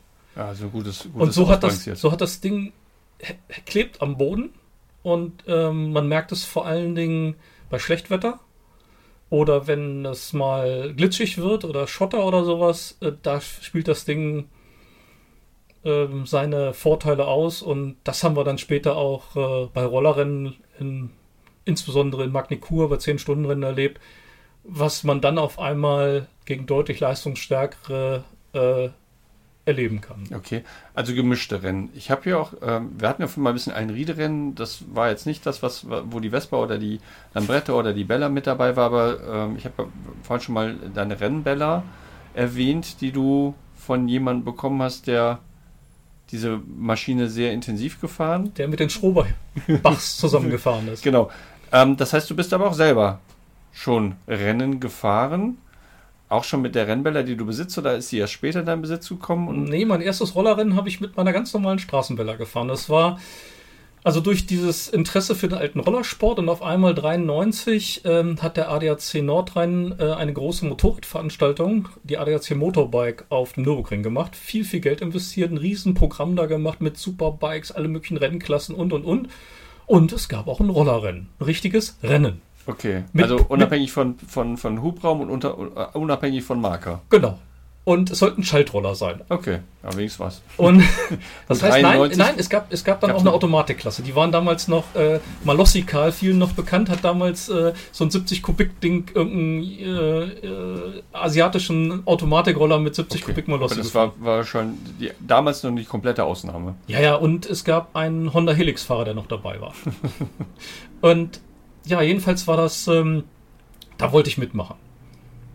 Hab mein, äh, hab mir eine Lederkombi ausgeliehen, ähm, hab mir, da musste ich noch einen Helm mit äh, Zertifizierung haben. Ich hatte einen Schubert-Helm, den musste ich nochmal ins Werk einschicken, weil da musste irgendeine Kleinigkeit geändert werden, Okay. bis er die Norm hatte. Und dann bin ich da aufgeregt hingefahren. Das erste Rollerrennen, Nürburgring, ähm, Kurzanbindung, also wir fuhren nicht bis zur Dunlop-Kehre runter, die Kurzanbindung und ja, dann mitten so zwischen den Wespen und äh, ähm, Da dann findet immer noch was statt, oder? Weil Stefan hat ja, das mir kurz- ist, das ist aber eine andere Geschichte. Okay, das, aber die, die fahren auch nicht die Nordschleife. Die Nee, nee, ist- nee. Genau. So, und dann war ähm, die, ähm, dann war noch mein äh, inzwischen äh, schon gut befreundet, ähm, jemand mit Heinkel aus, aus Hamm, der auch schon äh, vorher das erste Rollerrennen der Neuzeit in Rüten mitgefahren war. Und der hatte vorher gefragt, gibt es ein Hubraumlimit? Nö, haben sie gesagt. Und dann hat er einen KTM LC4 Motor mit 600 Kubik in den Heinkel eingebaut. Okay. Hat er auch gewonnen? äh, ja, Oder ist er mit, liegen der- geblieben mit Motorschaden? auf, äh, auf Einspruch des Sportwartes des VCVDs äh, ist dann eine getunte Klasse noch eingeführt worden. Da wurde dann eine PX mit RD-Zylinder reingepackt und der Heinkel. Sodass Okay. also äh, auch eine normale Vespa getunt Man steht auf jeden Fall auf dem Treppchen, wenn nur zwei Äh, teilnehmen. der oder? Hammer war, es gab Preisgeld, ich glaube 500 Mark oder sowas. Und mein Kumpel hat so viel Bier da gekauft in, äh, auf dem Nürburgring, der hat so viel Leergut mit, äh, dass der Roller fast gar nicht mehr auf seinen Anhänger passte. Also jedenfalls, das war das erste Rennen, was ich mit meinem normalen Roller gefahren bin. Dann habe ich in dem Jahr drauf den Heini kennengelernt über den, äh, durch den Tipp vom, vom Jürgen Strohbach. Und ähm, den hatten wir dann eingeladen. Ähm, Heini ist der Besitzer. Genau, Heini von der der einzige oder einer, einer von zweien eigentlich, aber der bekannteste, der von 1956 bis 1970 mit der Bella Langstreckensport gemacht hat. Ja. Und ähm, der, den habe ich dann ausfindig gemacht, habe ihn besucht, wollte ein Interview machen. Und äh, da haben wir uns da zwei, drei Stunden unterhalten und dann meinte er zu mir, und willst du den Roller noch sehen? Ich sag, wie, den Roller gibt's noch? Ja. Schub, kommt, wohnt auf dem Bauernhof, die Familie da auch, wie man das halt so kennt, macht die einen, einen Schober auf und siehe da, da steht das Ding wie 1970 weggestellt. Und mit Startnummern drauf und hinten konnte man noch erkennen, kann Genf kann, wo 1967 meinem Geburtsjahr und 1969 mitgefahren war. Und da stand ich natürlich mit glühenden Augen davor. Und dann habe ich ihn kurz danach eingeladen zu unserem Bella-Treffen, ähm, mal so ein Zeitzeugen-Interview-Vortrag mit ihm zu machen. Und zum Ende hat er gesagt, ja, und wenn du nochmal am Nürburgring fährst, Matthias, dann darfst du meinen Roller fahren. Bumm.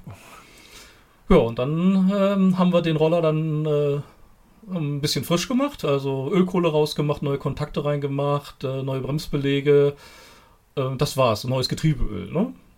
Frische Zündkerze, alles mal durchgeguckt, neue Reifen. Vergaser geschallert. Und äh, dann hatte er noch einen Freund, einen Japaner, der 1950 nach Deutschland kam und alle kannte. Da haben wir uns in Japan noch äh, Slickreifen besorgt von IAC. Ähm, die noch draufgezogen. Dann mussten wir aber ein Profil haben. Da hat mir dann der Conti-Versuch ähm, noch Profil reingeschnitten in Hannover. Und ähm, ja, und dann ging es 94 am Nürburgring mit der alten Kiste, hochmotiviert. Und jetzt aber mit mehr Leistung und gib ihm. Und das Training fing an. Es waren zwei Pflichttrainings und äh, dann zwei Wertungsläufe und es gab auch wieder Preisgeld, glaube ich, aber glaube nur eine Klasse. Und es fing an zu regnen, aber so richtig. Und auch richtig nach einer Trockenphase, wo der ganze Staub dann auf der Strecke ist. Wir fuhren los, äh, erste Einführungsrunde zum Training, Fortkurve ähm, und ich hochmotiviert noch zwei, drei Wespen überholt. Und dann habe ich erlebt, wie auf einmal äh, es ging ein Sturzbach durch die Fortkurve. Ich war da drauf äh, und habe am Gas gehangen und auf einmal habe ich einen Highside. Das Ding geht mir, schmiert mir nach ähm, links weg. Ich versuche dagegen zu lenken und das ganze Ding äh, macht, ein, macht ein, ein Salto und richtigen Highsider mitgemacht mit dem Ding. Und du hast erstmal nicht nach dir geguckt, sondern hast gesagt, scheiße, was ist mit dem Roller? Ich habe noch heute vor mir, wie der Batteriekasten wegflog, den ich nur aufgefangen habe im Sturz. Und dann habe ich für zehn Minuten war ich weg, kompletten Filmriss. Okay. Und dann lag ich dann äh, äh, im, im, Gras, die Füße an der Leitplanke und äh, wachte auf und fragte mich, wo bin ich hier? Okay. Und das war so, dann mit dem Krankenwagen weg. Alle wussten nicht, wo ich war. Äh, meine, meine Frau wusste auch nicht, wo ich war. Ähm, es ging Heli hoch, dann gab es Gerüchte, ich wäre in Richtung Krankenhaus, aber der Rennarzt hatte nur geguckt, Indianer kennt keinen Schmerz, äh, hast eine Prellung, viel Spaß heute Nacht und äh, äh, alles klar. Dann haben sie mich am Zelt wieder abgesetzt und, ja, und dann kam der Heini und äh, ich dachte, er zieht mir die Ohren lang und er hat genau das Gegenteil gemacht und hat gesagt, Kerl, was machst du da? Wir müssen das Ding äh, vom Abschlepper abholen. Wir haben jetzt noch äh, dreiviertel Stunde, der Roller muss wieder zum Training laufen. Dann haben mhm. wir mit vier Mann den Roller wieder gerade gebogen haben das Zündschloss noch kurz geschlossen, also da den Kupferwurm haben wir dann nicht mehr gefunden, haben das Zündschloss kurz geschlossen, dass wir wieder mit der Batteriezündung dann fahren konnten. Ja, und bin ich dann, habe ich sofort wieder draufgesetzt, weil das ist dieses alte Phänomen, man ist vom Pferd runtergefallen ja. und man muss sofort, sofort wieder drauf und ähm, ja, es war der Beginn einer ganz, äh, bis einer Freundschaft, die bis vor zwei Jahren war, wo er gestorben ist und äh, ihm zu ehren, also haben wir dann auch das ganze Aktivität dann Scuderia Heini genannt. Okay zwei Fragen, die ich dir stellen will. Ähm, hast du dich vorher vorbereitet auf das erste Rennen? Das ist die eine. Und zweite, ähm, du hast gesagt, klar, wieder schnell auf den Roller drauf. Ähm, gar nicht erst Ängste aufkommen lassen. Bist du trotzdem beim zweiten Mal dann anders gefahren? Hattest du leichten Respekt oder hast du gesagt, egal, okay, da war ein Stößbach, es war nass, äh, aber ich gebe jetzt trotzdem Gas? Also, ähm, das nächste Training war noch sehr verhalten, einfach äh, ankommen. Es war dann am nächsten Tag zum Rennen trocken. Ich hatte Schmerzen wie Sau. Aber man wird jede Runde schneller. Also okay. das lässt man sich nicht entgehen und äh, man hat Respekt. Angst würde ich das nicht nennen. Ja. Ne? Also ähm, und ich sag mal so, was ich dadurch gelernt habe, ich habe also dann im Anschluss, äh, gab es ja damals äh, den DSSC, das deutsche, ähm, also eine Organisation, die ähm, so von äh, Leuten, vor allen Dingen aus Lübeck und Hamburger Raum, aus dem SC-Bereich äh, ähm, äh, ins Leben gerufen wurde. Das war sogar ein e.V. Da waren auch ein paar aus Süddeutschland dabei. Ich war auch da mit dabei und das wurde dann im Rahmen von Moto Aktiv-Veranstaltungen. Das war so ein Verband, den es damals gab, so Independent, also nicht ADAC oder sowas, die für Motorradfahrer alle möglichen Sicherheitsveranstaltungen, Enduro-Trainings und auch Rennstrecken. Die haben auch Langstreckenrennen gemacht und die hatten halt Kartbahn gemietet und da gab es dann Rollerrennen. Und da bin ich dann während der Studentenzeit mit Heinis alter Rennbeller, habe ich dann mehrere Jahre, bin ich dann Rollerrennen gefahren. Dann gab es auch mal ein Zwei-Stunden-Rennen, dann waren wir, haben wir, oder drei Stunden, haben wir mal Team gemacht und sowas, immer mit zwei, drei Leuten gefahren auf der Bella. Ja, und haben wir da immer Spaß gehabt. Ne? Und es war also immer so, ähm, ähm, ankommen, nicht runterfallen und Spaß haben. Das ja. waren immer unsere Ziele. Dabei und, sein ist alles olympisch. Und, und möglichst nicht letzter werden. okay. Ähm, ja, ich finde das sowieso spannend. Das würde ich auch jedem raten, wenn man die Möglichkeit hat, mal so ein Rennen nicht, aber ein Fahrsicherheitstraining zu machen, auch mit einem Roller, auch mit einem alten Roller. Wir haben das ja vor ein paar Jahren gemacht, vor drei, glaube ich, vor zwei, egal. Ähm, man lernt immer was dazu und man, man hat, man fühlt sich sicherer. Man merkt plötzlich, dass man mit denen auch vorne bremsen kann. Man muss halt wissen, wie man bremst, wann man bremst, aber man kann auch mit einem, mit einer Vespa gut bremsen, selbst wenn sie keine Scheibenbremse vorne hat. Äh, man wird einfach sicherer. Auch Kurven fahren äh, hilft einem auch im Tagwerk, wenn man nicht auf der Rennstrecke ist, würde ich behaupten, oder? Also ich habe immer großen Respekt vor den Jungs gehabt, die mit Large Frame ähm, die Rennen gefahren sind, weil das doch ähm, über eine echte Herausforderung war, ähm, gerade die Rechtskurven. Ähm, selber habe ich mit der PX, also ich habe ja so während meiner Studenten und die ersten Jobjahre, die ich in Hannover gebracht habe, habe ich mit dem Ding 50.000 Kilometer abgerissen in und um Hannover. Und ähm, ich habe auch mal sehr kritische Situationen erlebt. Äh, jeder, der die B6 äh, im Saarstädter Raum kennt, der Kipphut, äh, wo heute der Blitzer steht, war ja früher noch freies Fahren angesagt. Und äh, da bin ich nun runtergeschossen, alles was geht. Und das Ding äh, war nun von, äh, ging auf Reserve. Und äh, ich konnte gar nicht so schnell umstellen, das Ding ging sofort fest. Und äh, äh, neben mir war, ähm, damals waren die Engländer, die Rheinarmee ja noch überall vertreten. Da hatte ich da so einen Jeep, so einen heulenden mit diesem Reifengeräusch von den Offroad-Reifen neben mir. Und das Ding, äh, die Vespa ging hinten rechts, links, wie so ein äh, rechts und links versetzt hin und her. Und ich habe mit dem letzten Drücker die Kupplung noch ziehen können. Dass das Ding wieder gerade ausrollte. Und äh, das war ein einsteinendes Erlebnis mit Vespa. Ich bin, sie hat mich aber nicht abgeworfen. Und die Briten guckten mich an und äh, ich habe dann erstmal Adrenalin äh, runtergefahren im Stehen und äh, nach fünf Minuten einmal kickern, äh, Herr Motor ist wieder frei und dann ging es wieder weiter.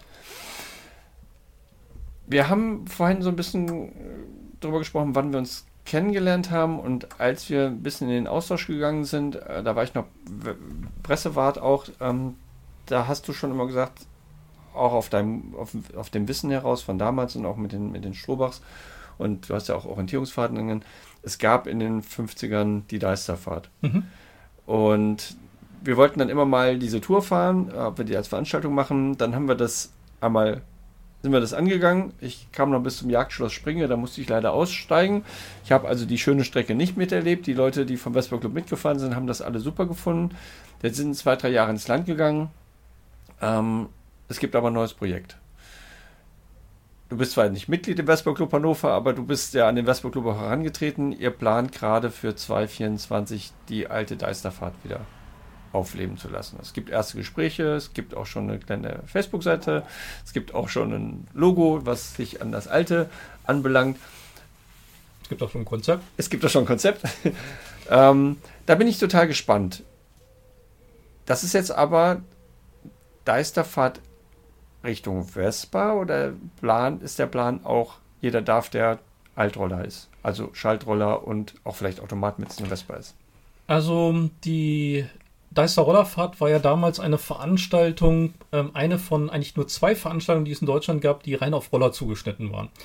Äh, Roller hieß aber damals auch Dreiräder, also äh, Messba äh, also ähm, Kabinenroller. Äh, die Messerschmitt äh, Ka Kabinenroller oder eine Isetta oder eine, eine Heinkel-Kabine oder sowas okay. Äh, gab es also oder Rollergespanne, also das war dann so die Dreiradklasse sozusagen.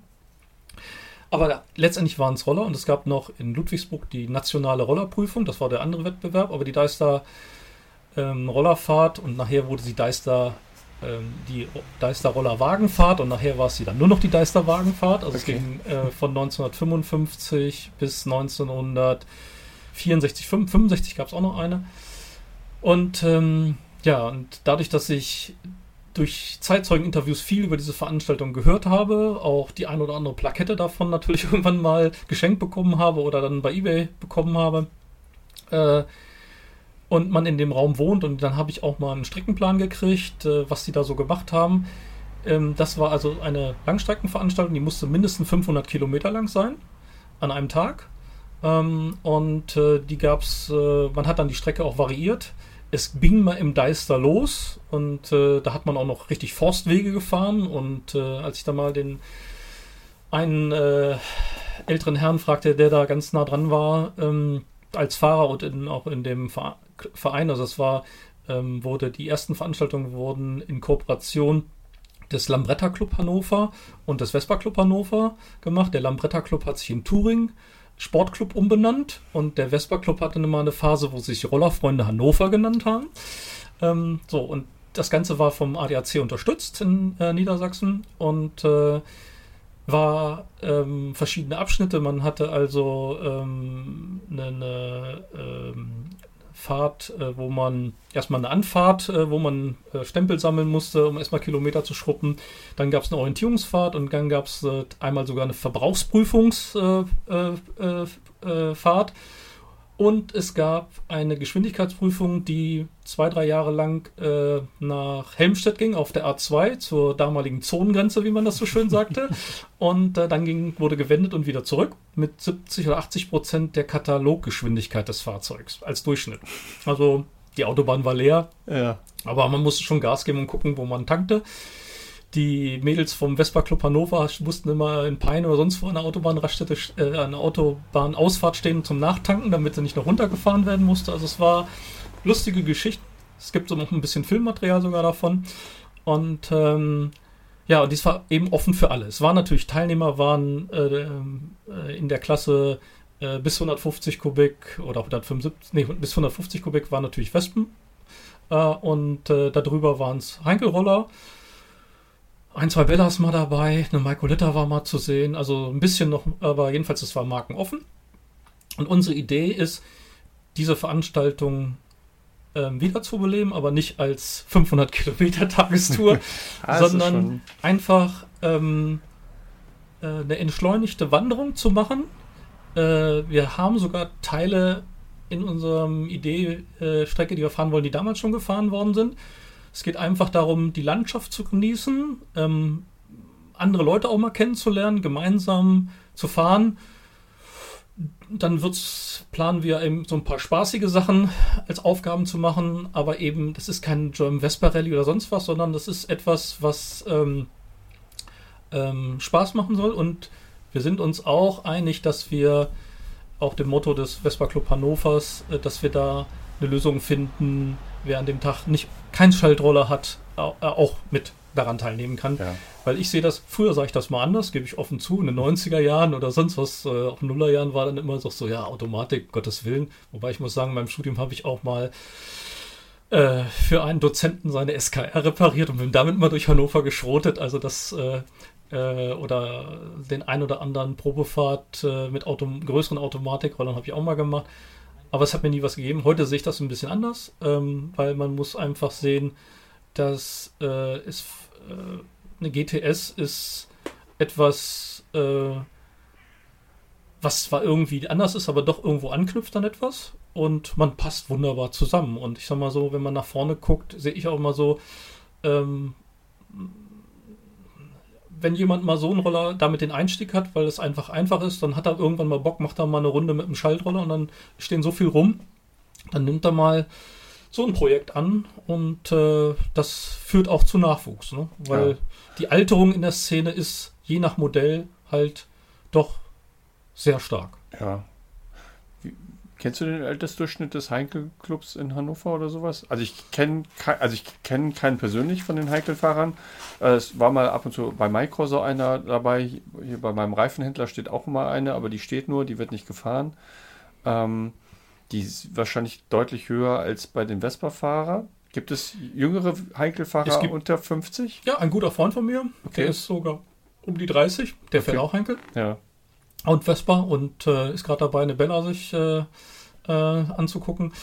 Also ähm, Heinkel ist natürlich die Menge. Das sind äh, äh, waren mal 7000, wird jetzt ein bisschen unter 7000, die angemeldet sind in Deutschland. Ähm, da ist natürlich ein Großteil Ü70, aber es gibt natürlich nur, die sieht man, die haben die meisten nie so wirklich gesehen. Es gibt natürlich auch jüngere, aber man muss natürlich ganz klar sagen, das ist äh, die Szene ist dann vielleicht im Schnitt 15 Jahre älter als bei Vespa, aber auch bei Vespa wird es Deutlich älter. älter. Ja, und äh, ich sag mal, ich, äh, wenn ich das jetzt so in meinem Nukleus äh, Bella sehe, da haben wir uns immer sehr stark bemüht, äh, ähm, uns zu öffnen. Und äh, als ich dieses Jahr auf dem Bella-Treffen in der Schweiz war, das war so irgendwie das 33. was ich mitgemacht habe. Ähm, es war für mich schön zu sehen, äh, dass wir so viele junge Leute da hatten. Okay. Wie viel waren bei dem Treffen da ungefähr? Wir waren 150 Leute mit Kind und Kegel und Ja. 100 äh, Roller. Okay. Und, das Und- sind immer so, dass wir eben nicht, das sind, ist offen immer für jeden Roller. Mhm. Also natürlich sind 90% Bellas, aber wir hatten vier, fünf Michaelettas da. Vespas gibt es immer, ein paar Heinkel. Also äh, ist immer ähm, offen. Ähm, und ich sag mal so, das ist. Bei Vespa gibt es natürlich vielfach das Problem, dass der Einstiegspreis einfach zu hoch ist. Das wäre jetzt meine nächste Frage gewesen. Wie sind denn die Einstiegspreise für eine Bella? Also einmal als Bausatz, so wie du sie einmal hattest, äh, und wenn ich jetzt eine fahrtüchtige sehe, wo ich vielleicht ein bisschen was machen muss, aber wo ich mich eigentlich draufsetzen kann, ankicken kann und dann Also bedenkenlos 150 Kilo, wahrscheinlich bedenkenlos 150 Kilometer am Stück fahren kann. Ähm, die Preise, wenn man sowas, also ich, ich rede jetzt nicht von Teileträgern, aber wenn ich was Komplettes finde, äh, was Komplettes, was aufbauwürdig ist, denke ich mal, ist man, kriegt man mit 1000 Euro noch was Vernünftiges, also wo man mit loslegen kann. Ähm, ab 2, zwei, 2.500 gibt es was, was äh, man mit kleinem Aufwand äh, auch wieder ähm, tüffen und fahren kann. Und die teuersten, also ähm, den teuersten Roller, der, also wo ich weiß, dass er auch wirklich verkauft wurde, der ist für knapp über 5000 verkauft worden. Das war ähm, ein New Old Stock Roller, der in Celle gegenüber vom World Vespa Day Gelände bei der Firma Brandt äh, im Keller stand von 1960 an und ein Freund von mir, der Sandstrahler aus Hameln, hat das Ding damals rausgezogen ähm, und ähm, hat das Ding mal verkauft an jemanden. Der hat sich dann nochmal im Bier gemeldet, weil er ein Problem hatte. Dann hat sich danach, dann habe ich der Kontakt ist abgerissen und sein Sohn, als der Vater verstorben war, da habe ich den Roller bei eBay Kleinanzeigen wieder entdeckt und dann bin ich hingefahren, habe den äh, mal fotografiert, weil wann kriegt man, also der hatte dann 1000 Kilometer mit dem Roller gefahren. Ja. Und ähm, der Vater und ist jetzt an irgendeinen unbekannten Sammler in äh, Hamburg gegangen. Also da ist mal ein Preis von über 5000 Euro bezahlt worden. Aber ich sag mal so, ähm, es gibt immer noch bezahlbar, es ist nie explodiert und das war für mich auch immer ein gutes Zeichen, weil es kommen immer mal Leute neu dazu. Ja, Ersatzteillager? Ja, das ist eben anders als es gibt keinen Katalog oder sonst was und deswegen muss man sich mit Altteilen äh, beschäftigen, aber es ist halt so, das ist so stabil gebaut Ja. und ähm, Workmanship, ne? Also jemand, der äh, die Schwinglagerung, Hinterradschwinglagerung und sowas, die ist, da, da passiert nie was dran. Das kann man nachstellen. Das ist, da kann man, wer, eine, äh, wer selber was drehen kann. Wir haben natürlich Leute im Club, die Sachen nachfertigen. Ne? Das ist halt dieses Netzwerk, was dann Ja. läuft. Also eine Bella zum Laufen zu bekommen, ist nicht das Problem. Also die Kurbelwelle als Beispiel, was der Vespa-Fahrer immer eine neue drin haben, das ist eine einteilige geschmiedete Welle mit einem geteilten Pleuelfuß mit Nadellagern. Diese Welle gibt es seit den späten 60er Jahren nicht mehr zu kaufen. Trotzdem laufen alle noch. Ja. Die Welle hält über 100.000 Kilometer. Ja, ich kann mich dran erinnern. Ich meine, ich habe ja irgendwann mal, als ich, äh, als wir mit dem Babbo gestartet haben, ja jemand vom Lions Club kennengelernt, die immer den Kickoff für die, für die Hartz-Weihnachtshilfe machen und der hat ja auch eine Bella. Ähm, und da ging es ja um, wie kriege ich das Ding wieder zum Laufen. Ich glaube, das war dann der erste Kontakt, den ich dann nicht an Mhm. dich weitergegeben habe und habe dann immer so beobachtet, dass anscheinend das immer noch machbar ist. Jo. Auch wenn es kein SC oder SIP für so eine Bella-Variante Ja, und das ist ja, also, ähm, ja, ich meine, Netzwerk ist immer das A und O. Mhm. Bei Bella ist es also relativ einfach, weil auch mal noch genug Gebrauchtsachen und immer noch Scheunenfunde. Man muss sich nur vorstellen, es sind ähm, 130.000, knapp über 130.000 Roller gebaut worden. Und von den äh, 200er Modellen, was waren 90.000, also es gab 150 und 200 und äh, zwischendurch am Ende nochmal auch ein paar 175er wegen der Hubraumklasse in Deutschland. Ähm, aber von den 200ern sind 90.000 Stück gebaut worden. So, ähm, das sind mal eben doppelt so viele wie Innocenti an 200er gebaut sind und die Firma Piaggio hat bis 1990 gebraucht, um Zünder einzuholen in der Stückzahl von 200er Rollern. Okay. Ähm, wenn du die Verteilung siehst, wie viel sind im Ausland und wie viel sind in Deutschland damals verkauft worden? Das War der Kernmarkt Deutschland? Ja, na, ja, also aber Zünder war natürlich so, ähm, war natürlich äh, schon in den äh, sehr gut vor dem Zweiten Weltkrieg weltweit bekannt als Marke und hatte ähm, die großen Exportmärkte schon auch vor dem Krieg in Holland und auch Brasilien. Und die Bella ist verkauft worden in 80 Länder. Und äh, es sind ungefähr 40 Prozent der Produktion. Ich habe dir also die Zulassungszahlen und wenn ich das in Verhältnis äh, zu den gebauten sehe, sind 40 Prozent exportiert worden. 40 Prozent von 130.000. Das ist ein Wort. Und die großen Märkte sind England. Ähm, dort, äh, also äh, was so äh, 200 Lambrettas in den 60er Jahren war, das war schon ab 55 die Bella. Die war halt äh, äh, die 125 oder 50er, das waren die Märkte für äh, vor allen Dingen Lambretta und Vespa in England. Und die großen Sachen, da war natürlich die Bella äh, die Nummer 3 auf dem englischen Markt und äh, hat das auch, sagen wir mal, die englische Rollerentwicklung bee- beeinflusst. Sie hatten einen Importeur da, der auch ähm, äh, Motorradhersteller war, also Konfektionär, und der hat ähm, die Dinger um den, die Zollthematiken, die noch erheblich waren, er hat die als Semi-Knockdown, die Dinger bekommen und hat sie dann sogar nachher selber lackiert. In den verrücktesten Farben, die man sich vorstellen kann, völlig konträr zu den deutschen Zwei-Farben-Lackierungen, also so dieser englische Geschmack. Also, wenn man Türkis äh, sich vorstellt oder sogar Pink, äh, das ist so um 60 rum, also für deutschen Geschmack nicht zu gebrauchen, aber Minzsoße, sage ich dazu. ja, genau. Aber äh, wir haben in England einen, äh, einen Schwesterclub, den ich, wo ich auch ein bisschen mit Geburtshilfe gemacht habe und eine stramme, eine, eine, eine, Schaf- und Bella-Fahrern dort, die auch dort Treffen machen. Und es ist äh, schön zu sehen, man kommt mit der Bella rund um die Welt. Also Ja. das Netzwerk. Ähm, ich Das ist ja doch vergleichbar zu, zu Vespa so ein bisschen. Klar Genau, gibt es nur- äh, einige sch- schwarze Löcher. Äh, ich weiß nicht, Russland zum Beispiel, ich weiß nicht, wie viel die Bella da verkauft. Es gibt ja in Russland viele Vespa-Löcher, wie ich durch Markus Weich weiß. Ähm, aber relativ gut verteilt dann Ja. auch. Also es kann man die in der Menge nicht vergleichen, aber Ja. ähm, es ist so, ähm, in, der, in der Scootering, die ich da Anfang der 90er Jahre mal in, bei äh, Knoke in Laz im Wespennest äh, geblättert und dann immer gekauft und nachher schließlich abonniert und nachher für geschrieben habe, ähm, da habe ich mal eine Kleinanzeige gelesen, Is there anybody in the world who knows something about a Zündab Suburban Net? Da denke ich so, boah, dem schreibe ich jetzt mal. Ja. So, das ist ein US-Sondermodell, 300 Stück für die USA, quasi ein nackter Rahmen mit, ähm, mit einem Beinschild und das war's. Und abgesägten Trittbrettern. Den wollte der US-Importeur haben. Ja, und da aus dem Brief ist dann eine Brieffreundschaft und eine richtig tiefe Freundschaft geworden. Und dann habe ich, äh, wir haben dann einen Amerikan nordamerikanischen Bella Club gegründet und äh, das waren und äh, 1998 bin ich auch nach äh, Vancouver geflogen zu ihm und habe da auch eine Roller-Rallye in den USA mitgemacht und äh, ja, das ist, äh, da hat er mir ähm, eine Vespa SS 180 zur Verfügung gestellt. Sehr Und- schönes Modell. Ich hätte damit die Chance gehabt, von Vancouver nach Vancouver Island zu fahren, am Victoria's Day, die Parade da mit zu genießen. Und was passiert? Ich habe davor mich äh, am PC so überanstrengt und äh, äh, dass ich eine Sehenscheinentzündung hatte und außer die Straßen war auf und abfahren bei ihm war nichts drin und ich musste mit dem Suzuki Swift Leihwagen die Tour machen. Okay. Das war Höchststrafe.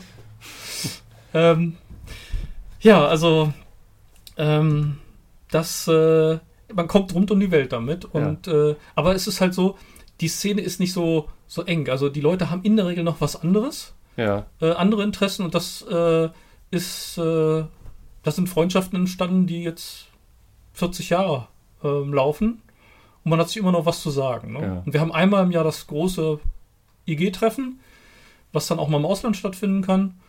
Und ähm, ja, also äh, wir haben mal mit sechs fahrbereiten Rollern angefangen. Und als wir 50 Jahre Bella gefeiert haben in Nürnberg, also mit Werksbesichtigung von damals noch bestehenden Stammwerk von Zündab, da haben wir mal 200 zusammengekriegt. Okay. Wie groß ist dein Ersatzteillager? Tja, ihr schon mal alles so, was überall. Es, es, Also es, nicht kategoris katalo katalogisiert, es, es, aber Räume? es, reicht. Okay. Es reicht. Also du wirst, glaube ich, nie in Verlegenheit kommen, irgendwelche Teile mal nicht zu haben oder gibt es Sachen, die da so ich habe auch sind? jetzt schon angefangen, Sachen zu verkaufen. Also ähm, es ist schon so ein, äh, man muss sich von dem Sammeln mal auch befreien. Also ich habe dieses Jahr auf dem Bella-Treffen habe ich äh, einen Bella-Motor und zwei Ilo-Motoren, die wir wegen meinem anderen Projekt angesammelt haben, habe ich mich von getrennt, damit es einfach, äh, ist es einfach zu viel. Okay. Du hast gesagt, du bist mit deiner Vespa 50.000 Kilometer gefahren in der Zeit, wo du in Hannover warst. Du fährst momentan keine Vespa, aber deine Vespa, mit der du die 50.000 Kilometer gefahren hast, die existiert immer noch. Ja. Die steht bei dir noch Auf dem Hof steht sie. auf, auf dem Hof. Wann bist du die das letzte Mal gefahren? Gute Frage. Also, als ich äh, 99 den Job in Hannover gekündigt habe, war, dann nur noch Autofahren eingesagt. Aber so wieder ein Auto gekauft. Gut, es gab noch ein gemeinsames Auto mit meiner Frau, immer noch, aber da ist sie halt äh, äh, auch durch berufstätig, äh, hatte ich das höchstens mal am Wochenende. Also ich bin die ganze Zeit, also der Roller war mein Ein und Aus und ich bin, sagen wir mal so, äh, von März bis November gefahren. Immer wenn dann Glatteis war und im Winter habe ich dann wirklich die ÖPNV in Form der Östra genossen. Ähm, und ähm, die ähm, die Vespa ist für mich einfach so dieses Altersvehikel gewesen. Ne? Für 100 Mark gekauft. Ich sag mal, was habe ich an reingesteckt, um das Ding restauriert zu bekommen? Das war Zeit. keine 1000 Mark. Also Zeit halt. 500, 600 Mark vielleicht reingesteckt, selbst lackiert. Ähm, das war für mich einfach, ja, und ich, man lernt sie dann auch schätzen und auch lieben in der Zeit. Und ähm, ich habe sie dann eben, wie gesagt, bis 99 gefahren, ähm, war nach dem Studium äh, dann für die Expo-Gesellschaft Hannover tätig und da, ich, ich kriegte sogar äh, damals, wo die in Dören in der äh, die Verwaltung war, hatte ich sogar einen Innenraumparkplatz. Ähm, Gegenüber von der von der Östra. Genau, also, da, ne? in der Tonidi-Straße, genau. Ich, ich durfte, hatte auch ins, durfte ins Parkhaus fahren, weil die Vespa durfte ich da immer reinstellen. Also ja äh, Hermann Fratz, der Sicherheitsbeauftragte, war immer so nett, Matthias, du kriegst natürlich für deine Vespa, darfst du reinfahren, wirst freigeschaltet. Das ist bei der Messe immer noch so, dass du dich bei der Schranke mit der Vespa gut vorbeitunneln kannst. Ja, da gut, war ja nicht, es war ja nicht Messe. Ich weiß, ich weiß, aber mit der Vespa hast du immer, die Leute drücken eher mal ein Auge zu. So, und dann, dann war sie, äh, stand sie da und äh, dann hat mein, ähm, äh, mein Vater dann gesagt, ach komm, ich fahre die jetzt mal weiter. So, dann ist sie noch zwei, drei, vier Jahre gefahren. Also irgendwann 2000, also vor, vor 20 Jahren habe ich sie letztes Mal gefahren und dann habe ich sie vernünftig aufgebockt, abgedeckt und äh, sie steht da immer noch. Die Scheibe ist immer noch dran äh, mit einem Wasserabziehbild vom Vespa Club of Japan. Damals schon. Der Präsident Koichi Yamanobe ähm, ist ein guter Freund von mir, weil er ist Roller- und Kleinwagensammler. Äh, wir haben uns im Studium mal kennengelernt, weil er nach äh, Störi gekommen ist, also südlich von Hildesheim auf dem Weg der A7 nach Göttingen. Da war früher immer das weltgrößte Kleinwagentreffen. Da war er da. Und er hatte auch mehrere Bellas und sonst was und ich musste immer Teile besorgen. Ne? Also ich glaube, da kann ich mich dran erinnern. Ich habe das immer bei Facebook gelesen. Weil es gibt ja auch vom Westburg Club Hannover nach Tokio und Kyoto auch gute Verbindungen ja. zu den Präsidenten, die da sind, aber nicht zum Gesamten. Und, und was da noch drauf ist, sind die äh, Conti Zippy Reifen. Die habe ich äh, damals äh, immer gratis gekriegt von der Conti, weil ich habe damals irgendwie recherchiert nach Rollerreifen und äh, habe dann einfach gesagt, ruf doch mal um die Ecke in Hannover an und habe dann zwei, drei Fragen gestellt. Dann wurden mir die Fragen gestellt und nach zehn Minuten wurde ich eingeladen für ein Gespräch. Und äh, da, soll, da war damals die äh, Vorbereitung für die Markteinführung von der ganzen Zippy-Reihe. Und da musste ich ihnen eine Marktstudie machen. Das war dann für einen jungen BWLer natürlich oder Wirtschaftswissenschaftler natürlich eine schöne Aufgabe. Wobei die haben die damals noch in Hannover produziert, weil nee, also Zweiradreifen wurden nie in Hannover produziert, ich wollte gerade sagen, Korbach, äh, das im Zweiradwerk gemacht. Weiß ich ja. Hier oben siehst du so ein Conti Schlupftuch, weil mich irgendwann mal hier an der Tanke bei mir um die Ecke jemand angesprochen hat, als ich mit der T4 da war und da hatte ich Weißwandreifen von Conti drauf. Am Anfang mein größter Fehler. Ich dachte, ach, ein alter Roller Weißwandreifen, der fragt mich an, guckte und sagte, geile Reifen, genau die richtigen. Und dann guckte ich ihn an und ich sah auf seinem Nummernschild Conti stehen, sagte ich, gut, dass Sie das sagen, das sind die schlechtesten Reifen, die ich bisher gehabt habe. Und dann haben wir nämlich mit den Korbach auch einen Austausch gehabt. Allerdings gab es keine kostenlosen Reifen, sondern für alle, die sich an der Umfrage beteiligt haben, ein Schlupftuch.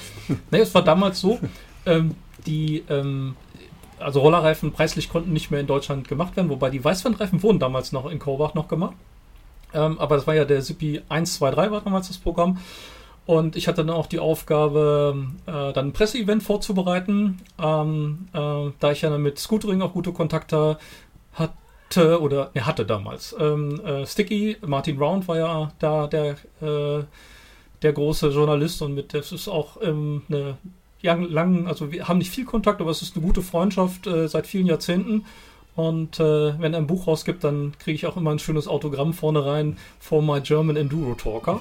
und ähm, das war Contidrom, äh, der, ähm, der Handling-Kurs. Da haben wir dann äh, Event dann rausgemacht und dann konnten alle dann äh, Fahrzeuge ran, alle besohlen und dann wurden da Tests gefahren und sowas. Und es war schöne Zeit so im Studium, das so zu machen. Vor allen Dingen gab es dann deutlich mehr Reifenhersteller. Ne? Also ist mittlerweile. Naja, es hielt sich in Grenzen. Also ich sag mal so, was hat man damals draufgezogen? Da war dann äh, entweder ähm, Michelin, ähm, der Klassiker ist 1 wahrscheinlich. Genau, ähm, oder man hat äh, äh, von Pirelli den SC28 und sowas gefahren und da war der CP1 eine deutliche Steigerung dagegen. Also das habe ich an meiner Vespa gemerkt, als ich die drauf hatte. Ich hatte also quasi, ja, Prototypen waren es nicht, aber so Vorserienreifen schon drauf. Da gab es die noch nicht im Handel und da habe ich gedacht, das ist ui.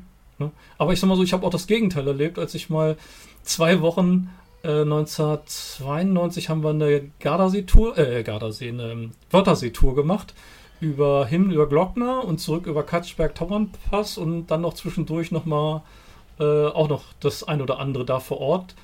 Genau, Tour Höhe haben wir da vor Ort gefahren. Und da unten Kärnten ja abgeklappert. Und da war ich zwei Wochen mit der Bella unterwegs. Bin nach Hause, also zu meinen Eltern da gekommen, weil an der, wo wir damals wohnten, Da passte immer nur ein Roller hin und da durfte ich in der Garage, so wie du mal äh, hier in diesen Räumlichkeiten, war ich auch mal Untermieter mit einem Roller. Und dann habe ich die Bella weggestellt, habe mich wieder auf äh, die ähm, Vespa gesetzt und ähm, äh, mich die Straße runtergefahren, habe angehalten, habe geguckt, ob wirklich die Reifen fest sind, weil das so unge... Also, wenn man dann zwei Wochen lang das andere gefahren ist, sich ja. wieder zurückzugewöhnen. Aber ich sag mal so, das Vespa-Fahren ist halt in der Stadt, dieses äh, ähm, Urban Commuting, da ist sie unschlagbar drin, ne? weil sie ist leicht, du, du kneifst mit der Arschbacke und sie fällt in die Kurve rein. Ja. Das ist das, was das eben ausmacht. Ne? Das ist halt nicht der Roller ähm, für eine kurvige Landstraße mit Frostaufbrüchen und sonst was, wo ich dann mit einem Vollschwingenfahrwerk vorne mit 143 mm Federweg und einer sauberen Federdämpfung Abstimmung so rübergleite. Ne? Das ist es nicht, muss es auch nicht sein. Jeder Roller ist anders und Obwohl man auch mit einer Vespa wunderschön ja. solche Straßen fahren kann, kann ich nur sagen, wenn der Schwerpunkt ein bisschen ja, besser liegt. ich rede jetzt ja auch von ja. einem Serienmodell, was man heute mit den Fahrwerken machen kann, mit der Motorleistung und so weiter und so fort. Das ist alles, aber ich sag mal, das Thema Radstand, äh, das Thema Gewichtsverteilung, äh, äh, Nachlauf und sowas, diese ganzen Rahmendaten, die bleiben dann auch. Ne? Ja. So, und, Deswegen habe ich das Gewicht ja gerne, wenn ich auf Tour gehe, vorne weil dann liegt sie deutlich besser, auch in solchen Situationen, wenn man im Edersee mal so ein paar schöne Schleifen fährt. Deswegen hat Zündab den Leuten empfohlen, nehmt kein Reserverad. Das war Zubehör. Es war ja. auch eine Alufelge, Gussfelge, die sehr schwer war. Kostet richtig Kohle, ähm, weil einfach das ähm, Gewicht hinten hoch, zu hoch ist und man hat hinten klappbare Kofferbrücken, dass man das Gewicht, zwei Koffer rechts und links, wunderbar als Verlängerung der, der Fußtrittbretter hinstellen ja. kann hat sogar Zuirsen und hat sogar Zier, ähm, ähm, Zierteile dran aus Alu, die verhindern sollen, dass der Koffer am Lack kratzt. Mhm. Und so ist das einfach für eine lange Reise sehr komfortabel, wo man mitfahren kann. Ja, aber jetzt nochmal zu Vespa zurück. Ähm, also da ich jetzt eine rote Nummer habe, ist der Plan, die PX wieder rauszuholen. Also für 2024 wirst du die Deisterfahrt als Organisator, als Organisator begleitend. Das weiß ich nicht, ob ich äh, das schaffe, weil da ist noch äh, aktuell noch ein R50 Olag Roller auf der Bühne, der auch ähm, ähm, raus muss, aber die Vespa ähm, ist einfach, es ist jetzt so an der Zeit. Ne? Also ja. äh, ich weiß auch nicht, äh, wie sie im Tunnelbereich, ähm, weil dann ist irgendwann mal, ich habe die ja draußen stehen gehabt. Ne? Das war, kann man sich heute ja kaum vorstellen ich bin Aber sie war ja wenigstens schon mal mit Rost ein bisschen, also Rost. Ja, ich, hab, ich hatte auch da dieses Arbeiten, da hatte ich da so äh, irgendwelche Dichtungsmassen dann noch reingemacht, bevor ich lackiert habe, aber das arbeitet natürlich über die Zeit.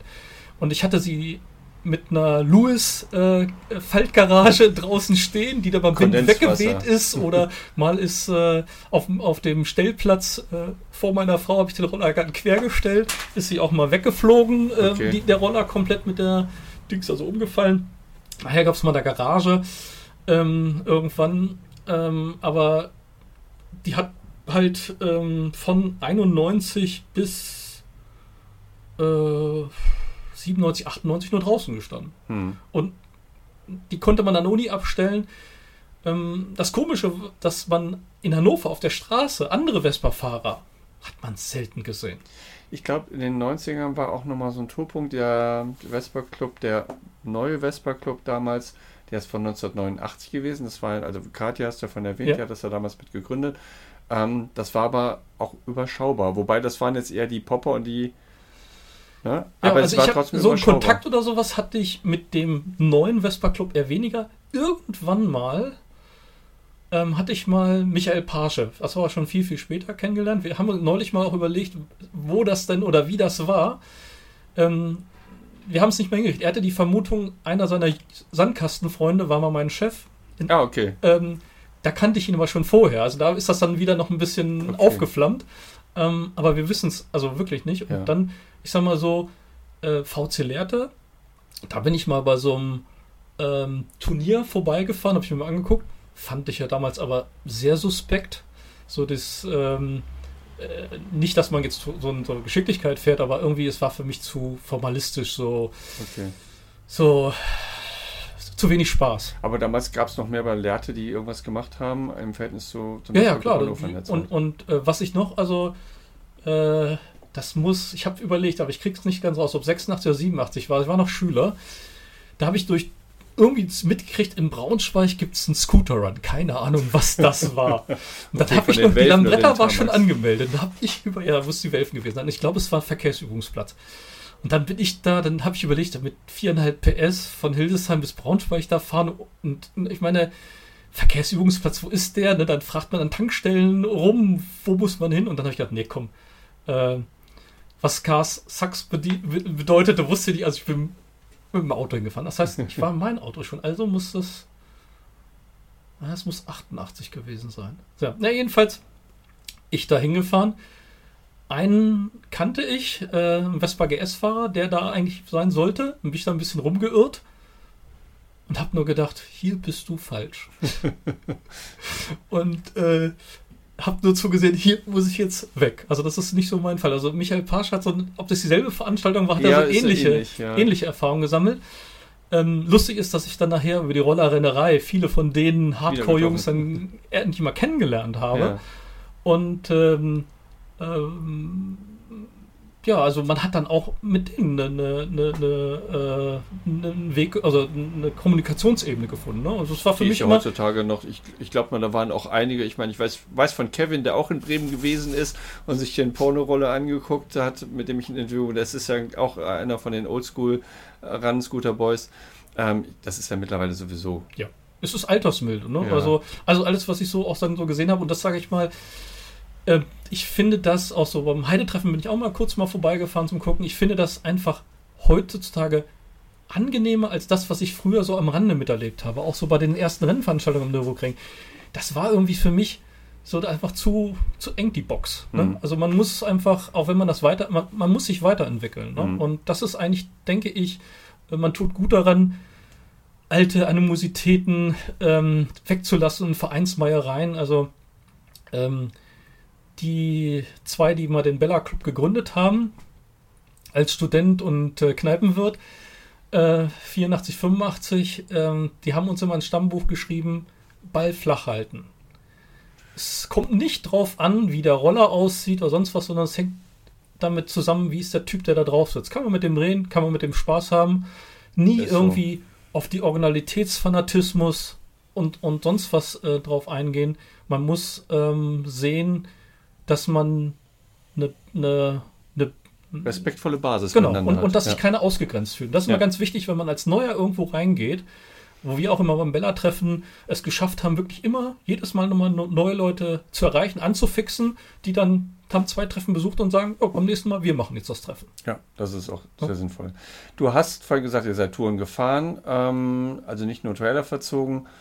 Ich stelle ja immer zum Schluss so zwei Fragen. Einmal hinsichtlich Lieblingsmodelle Vespa. Jetzt bist du ja nur PX gefahren, also nur in positiven Anführungszeichen. Ist das 180 die Straße? Du, ja, hoch und runter. Small Frame habe ich ein bisschen dran geschraubt. Okay. Schon zur Studentenzeit. Da bin ich auch schon mitgefahren und äh, das ein oder andere auch mal was anderes. Ja, ja aber nicht so längere Strecken. Nein. Ich, ich würde das, würd das jetzt auch aufmachen. Nicht welches Vespa-Modell würdest du gerne haben? Wahrscheinlich hast du sowieso, wenn ich jetzt eine Rennbella ist wahrscheinlich schon das Modell, was alles andere wegstechen würde. Gibt mhm. es noch irgendwas, wo du sagen würdest, äh, wenn der Mann mit dem großen Geldkoffer vorbeikommt, einmal zu sagen, such dir ein Modell aus, was würdest du gerne haben? Ähm, und gibt es eine Tour, die du jetzt noch mal gerne fahren würdest auf einem Roller?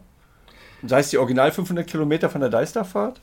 Ähm, Und welches war die längste Tour, die du mit deinem Moller hier an einem Stück gefahren bist? Genau, das machen wir mal als erstes. Das weiß ich noch ziemlich genau. Das ähm, muss gewesen sein 94. Da war Bella-Treffen am Starnberger See. Ähm, und da sind wir zu dritt bei uns in der Nähe von Hildesheim losgefahren. Auf an, Achse. Auf Achse.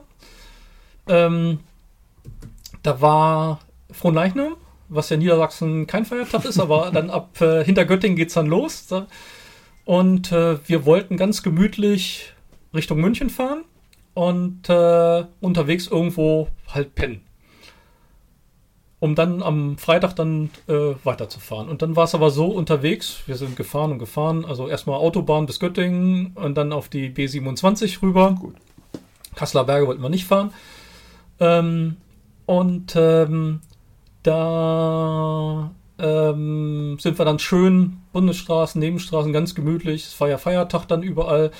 haben hier und da mal angehalten, ein bisschen gegessen und so weiter. Und dann haben wir mal eine Unterkunft irgendwann gefragt und es war nichts zu kriegen. Und dann waren wir schließlich in Ingolstadt und äh, es war schon Abend und ähm, ähm, der Arsch war schon mehr als durch. Und äh, dann war noch eine Trackerkneipe, wo es Zimmer gab und die anderen beiden waren ein bisschen älter. Ich war ja noch ein junger Student. Und dann sollte das irgendwie, ich weiß nicht, was dann das Zimmer kosten sollte, 30, 40 äh, äh, oder Mark, 50 Mark. Da habe ich gedacht, du Jungs, also seid mir nicht böse, also damit habe ich das Spritgeld schon wieder raus. Ich fahre jetzt noch von Ingolstadt bis, äh, nee, das war noch nicht am Starnberger See, das war noch davor, Oberschleißheim, war Starnberger See, was dann etwas später. Ich fahre das noch, ähm, noch zu Ende. Und ich sah von den Alpen her, wie ein Gewitter aufkam und habe alles gegeben, was drin war und saß dann irgendwie 12, 13 Stunden auf dem Bock. Äh, und ähm, als ich dann angekommen war, pennten schon alle. Ich habe mich dann da irgendwo dazwischen gelegt. Da war so ein Gemeinschaftsraum, wo man pennen konnte. Man musste also nicht im Zelt pennen. Und ich hatte noch zwei Stunden das Summen im Ohr. Und äh, ja. Und zurück war es dann so, sind wir dann montags gefahren, nonstop von München wieder nach Hildesheim zurück. Nur Autobahn. Zu dritt. Ähm, außer Kasseler Berge wieder. Und dann war immer so jede zweite Raststätte raus, weil wir mussten tanken und pinkeln. Und ähm, da war es dann. Ja, meistens 50 Kilometer auseinander. Ja, so das ging aber in, Anfang der 90er war, war das so mit den. Klar, LKW-Verkehr war schon da, war nicht so extrem und die waren auch noch nicht so stark. Und es war dann immer so, bergauf sind wir auf die Standspur gefahren, die LKWs waren vorbei und bergunter sind wir wieder an denen vorbei. Okay. Und, ähm, Aber oh. Spaß gemacht hat es wahrscheinlich trotzdem nicht. Nee, und ich sag mal so, das war, war vielleicht nochmal Richtung Soltau bin ich nochmal ein bisschen Autobahn vielleicht nochmal gefahren, Richtung Hamburg, also sieben, als auch noch nicht so viel los war. Aber es ist noch zweispurig und die Betonplatten, dunk, dunk, dunk, dunk, dunk. ja. ähm, aber seitdem ich das auch nicht mehr gemacht, ne, okay. weil, ja. Macht keinen Spaß. Und wenn du jetzt ja. noch ein Modell hättest, ja, also du hast ja eins, habe ich jetzt also das, vorhin schon rausgehört. Ja, gut, also ähm, das Modell hier, was in Niedersachsen gebaut wurde, es ist halt so ein ganz anderes Sonderthema, aber ich sag mal so, den Traum, den ich immer hatte, ähm, habe ich, mich, hab ich dann mit Freunden selbst verwirklicht. Okay.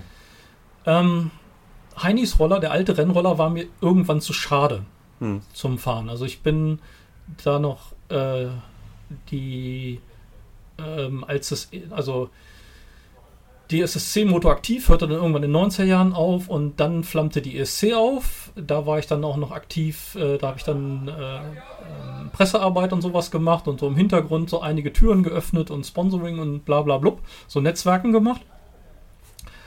Und äh, da sind auch Freundschaften entstanden, die auch noch heute existieren. Ähm, und ähm, da bin ich ja noch mitgefahren, aber dann immer da so in der, in der Fun-Klasse, ne? Und dann noch nebenbei Streckensprecher gemacht in Liedolzheim. Und also, wenn man sich äh, immer zum Samstag hingefahren, freitags vorher noch oder donnerstags, freitag noch auf dem Bella-Treffen gewesen, quer durch die Republik, dann noch da wieder zum Rennen gefahren. Alles, was man heute nicht mehr machen würde. Weil es einfach, man wird dann doch älter und die Zeit wird irgendwie rennschneller. ja, und dann war irgendwie so, ich hatte mal ähm, eine 1. April-Geschichte geschrieben wo ähm, die auf den Heini gemünzt, weil ich ihn kennengelernt habe, dass er mal einen 250 Kubik Roller ähm, gebaut hat äh, für den amerikanischen Sundap-Importeur.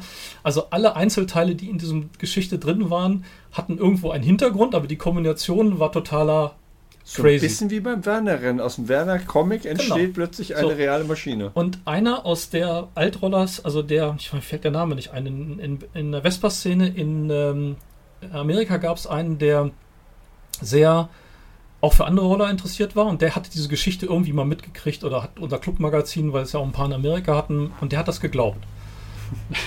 und also noch Jahre später.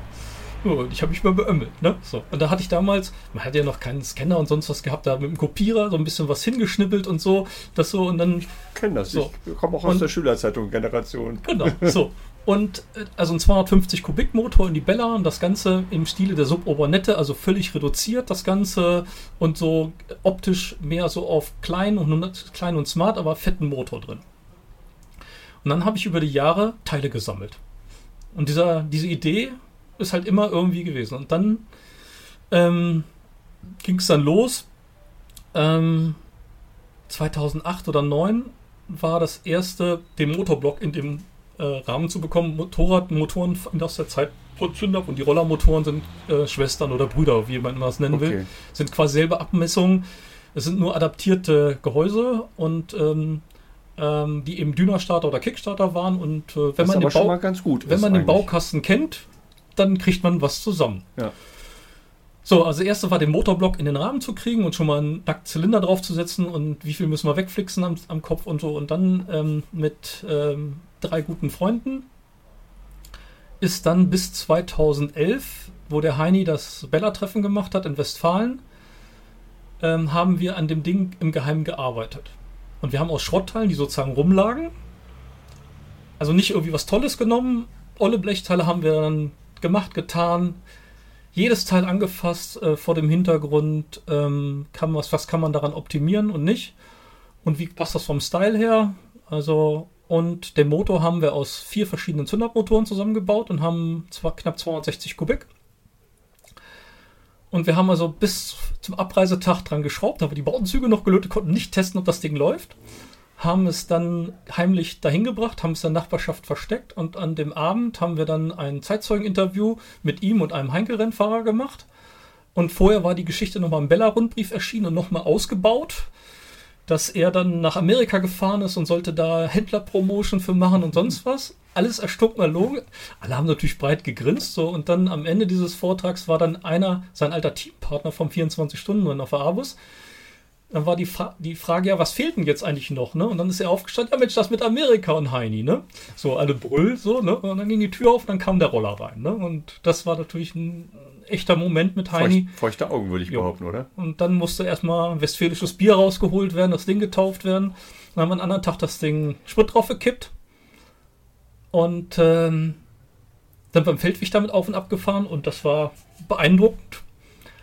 Dann haben wir uns zum Harzring ESC-Rennen angemeldet. Das war, nee, Belleben war es. Harzring war da in dem Jahr nicht Belleben. Und das war auf der Kartbahn beeindruckend. Da war ja so ein Mix-Training. Stoffi war Klasse 5 unterwegs, kam dann nach, danach zu mir an und meinte, ich möchte mit dem Ding jetzt auch fahren. dann hatte er aber irgendwie Motorschaden, muss, konnte, hatte, liegt dann im Training keine Zeit, dass wir mal die Kisten getauscht haben. Was ich gemerkt hatte, war, ähm, es fehlt jetzt äh, ähm, die, wir müssen an Dämpfung vor noch arbeiten, weil wir hatten aus optischen Gründen die alte Telegabel, die ungedämpft war, von 53, 54 eingebaut. Ein bisschen hart.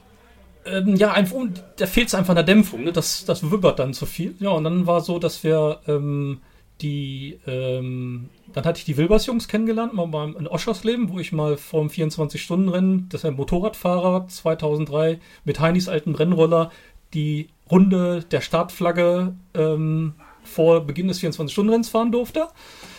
Weil Heidi war da bei dem 24-Stunden-Rennen aktiv, so im, im Helferbereich. Und ähm, da kann ich die Wilbers-Jungs und die haben gesagt, ja, komm mal vorbei. Und da hatte ich mal jemanden schon einen Freund mit dem Heinkel hingeschickt, ähm, der einen alten Werksheinkel hatte, der hat den Dämpfer bauen lassen. Perfekt. Dann haben wir mal unsere Werte verglichen gedämpft, ungedämpft, äh, äh mit Gewicht, ohne Gewicht, war praktisch äh, auf 500 Gramm identisch. Dann habe ich den Dämpfer bestellt, weil der ist alter Fahrwerks, äh, alter Motorsportingenieur bei Porsche, bei BMW und sowas gewesen. Dem kann man eine Erbse und konnte man eine Erbse unter die Sitzbank legen, das hat er gemerkt. Dann habe ich das übernommen, dann haben wir dafür spezielle Halter gebaut, haben das noch optisch auf historisch gepimpt mit, äh, mit einem Alurohr und ähm, ja, dann haben wir die eingebaut und dann lag das Ding wie eine Eins. Und dann haben wir uns mal für ein ESC-Langstreckenrennen angemeldet in Niedolsheim, sind damit gefahren. Da ist uns noch der Kolben abhangekommen, äh, weil wir den alten Vergaser, da war dann die Schwimmernadel weg und sonst was. Aber wir haben das Rennen zu Ende gefahren, aber danach war dann neuer Kolben, New Old Stock für 300 Euro angesagt. Umbau auf Mikuni-Vergaser nochmal, also immer von Veranstaltung zu Veranstaltung immer optimiert. leichtes weiter optimiert. Agiles Management. Wie können wir noch an der Schräglage weiterarbeiten? Das Schöne ist, ähm, die Bereifung konnten wir von Pitbikes übernehmen, also wo es richtig geile Rennmischungen gibt. Ne? Also auch die, die den 10 Zoll ähm, ähm, Vespa-Bereich zur Verfügung stehen. Ja, und dann war der große Traum, 10 Stunden Magnikur kam dann. Das erste Mal haben wir, war uns noch zu früh. Das zweite Mal und dann haben wir uns da im Oktober, es war glaube, 2. Oktoberwochenende, also richtig spät im Jahr, sind wir da blauäugig hingefahren, haben uns angemeldet und. Ähm, Zweierteam für 10 Stunden, oder? Nee, äh, muss das drei Fahrer mindestens drei, sein. Okay. Also, ich hatte noch einen. Ähm, einen, Freund, der äh, Bella fährt und der, der fährt auch Enduro. Sehr gut Enduro und der hat noch einen Freund, der auch sehr gut Enduro fährt und Ähm, der ist also mit der Bella vorher nie gefahren, außer mit der von seinem Kumpel mal zum Brötchen holen. Aber er ist mit einer Vespa PX schon eine, Al eine, eine Hochalpen-Pyrenäen-Tour äh, gefahren, äh, wo normal nur Enduros fahren. Also der, der kann. Okay, das. kann. Der kann. War auch auf Anhieb so schnell wie ich. und noch ein Stückchen schneller. Und ähm, ja, dann sind wir da hingefahren. Und ähm, das war. Äh, die Franzosen haben extra für uns das Reglement geändert. Die fanden das Projekt interessant. Und wir sind hingefahren, Spaß haben, ankommen, möglichst nicht letzter werden. Ja, und was war dann? Das waren zehn Stunden, wovon es gefühlt sieben, acht Stunden geregnet, teilweise sinnflutartig geregnet hat. Alle hatten Regenreifen dabei und wir hatten nur Trockenrennreifen dabei. Und Straßenbereifung. Aber die Enduro-Fahrer sagten nur, wenn es wegschmiert, geben wir noch mehr Gas. Ne? und da wir ja eben ähm, nicht wirklich viel Leistung im Verhältnis zu den anderen hatten, also da waren, Tino Sacchi war mit einem Lambretta-Team da, die waren irgendwie bei 40 PS oder sowas ne, am Hinterrad. Die meisten Smallframes und sowas, das ist auch schon ein paar Tage her, aber ich sag mal so, das war schon Leistung, die da dran war. Und die fuhren ja. auf, auf, der Start und äh, auf der langen Geraden mit 160 an dir vorbei. Äh, also das war schon deutlich schneller, als du gefahren bist. Aber es war dann so, wir waren im Training im Mittelfeld von der Zeit. Was schon mal mehr? Und dann ging es los. Das waren im ersten, äh, der Veranstaltung waren so 35 oder 40 Mannschaften, die da standen. Alle auf Re Regenreifen wie auf Trockenreifen. Und dann ging es los. Oh, und dann haben wir unseren, unseren Platz gehalten. Und wir haben einfach unsere Fahrwechsel jede Stunde gemacht, nachgetankt, nichts anderes gemacht, sind nicht runtergefallen und auf einmal ging es nach vorne. Und es wird trockener? Dann wurde es, dann war es, trocknete es mal ab, die haben wieder auch zurückgewechselt, wir sind immer weitergefahren. Und dann auf einmal sind wir in den Top Ten angekommen. Wir haben Fotos gemacht von dem kleinen Bildschirm. Ähm, das glaubt uns keiner nachher. Dann waren wir zehn. Dann waren wir auf einmal neun. Und das war halt so, zehn Stunden ist verdammt lang. Und das ist jetzt keine. Kontinuität ist da ganz wichtig. Das, das ist, eine, so ein ist keine Kartbahn, das ist also so ein Kurs, zweieinhalb Kilometer lang, der so, da Renntrainings finden da statt, ab und zu mal auch, sag ich mal, Formel 3 Training oder irgendwie sowas. Ne? Also es, ähm, es ist halt nicht so anstrengend wie auf der Kartbahn, aber es ist natürlich deutlich schneller und man muss halt es richtig setzen und äh, die Kurven richtig erwischen und und und. Ja, und wenn es nass war, war so, da ist ein Omega drin. Da konnten wir außenrum diese deutlich stärkeren Roller überholen. Warum? Mhm. Weil das Ding lag und hatte einen Drehmoment von unten raus und ähm, ja. Es und war schlussendlich, wo seid ihr gelandet? Also es war so, wir waren zwischendurch mal äh, anderthalb Stunden vor Schluss tatsächlich mal auf dem fünften Platz. Das war aber nur durch Boxenstopp. Ja. Wir haben gedacht, wo soll das enden? So, und dann waren wir wieder, nachdem die dann äh, zurückgetauscht oder wir dann getauscht hatten, waren dann wir wieder auf der 6 und dann kam ein Team von hinten immer näher. Wir konnten das ja dann immer sehen. Mhm. Und wir mussten ähm, durch diese ganzen Unterbrechungen zwischendurch war mal sinnflutartig so das Wasser, das abgebrochen wurde, äh, da weil die Streckenposten mal wieder noch trockene Sachen anziehen wollten. Und dann haben wir überlegt und haben einen Undercut gemacht wie in der Formel 1. Und äh, haben unseren schnellsten Fahrer wieder draufgesetzt, den Ivo. Und ähm, ja, und dann war ähm, das so, dass wir äh, nach 10 Stunden 20 Sekunden Vorsprung ins Ziel gerettet haben. Und die also haben uns mehr als mehr als erfolgreich. Wenn du sagst, Ziel war nicht letzter zu werden, kann man nicht ja, meckern. Also wir haben, ähm, du fühlst dich, als wenn du MotoGP gewonnen hast ja. danach. Ne? Und äh, wir haben dann den Preis für den schönsten Roller bekommen und den meisten Applaus.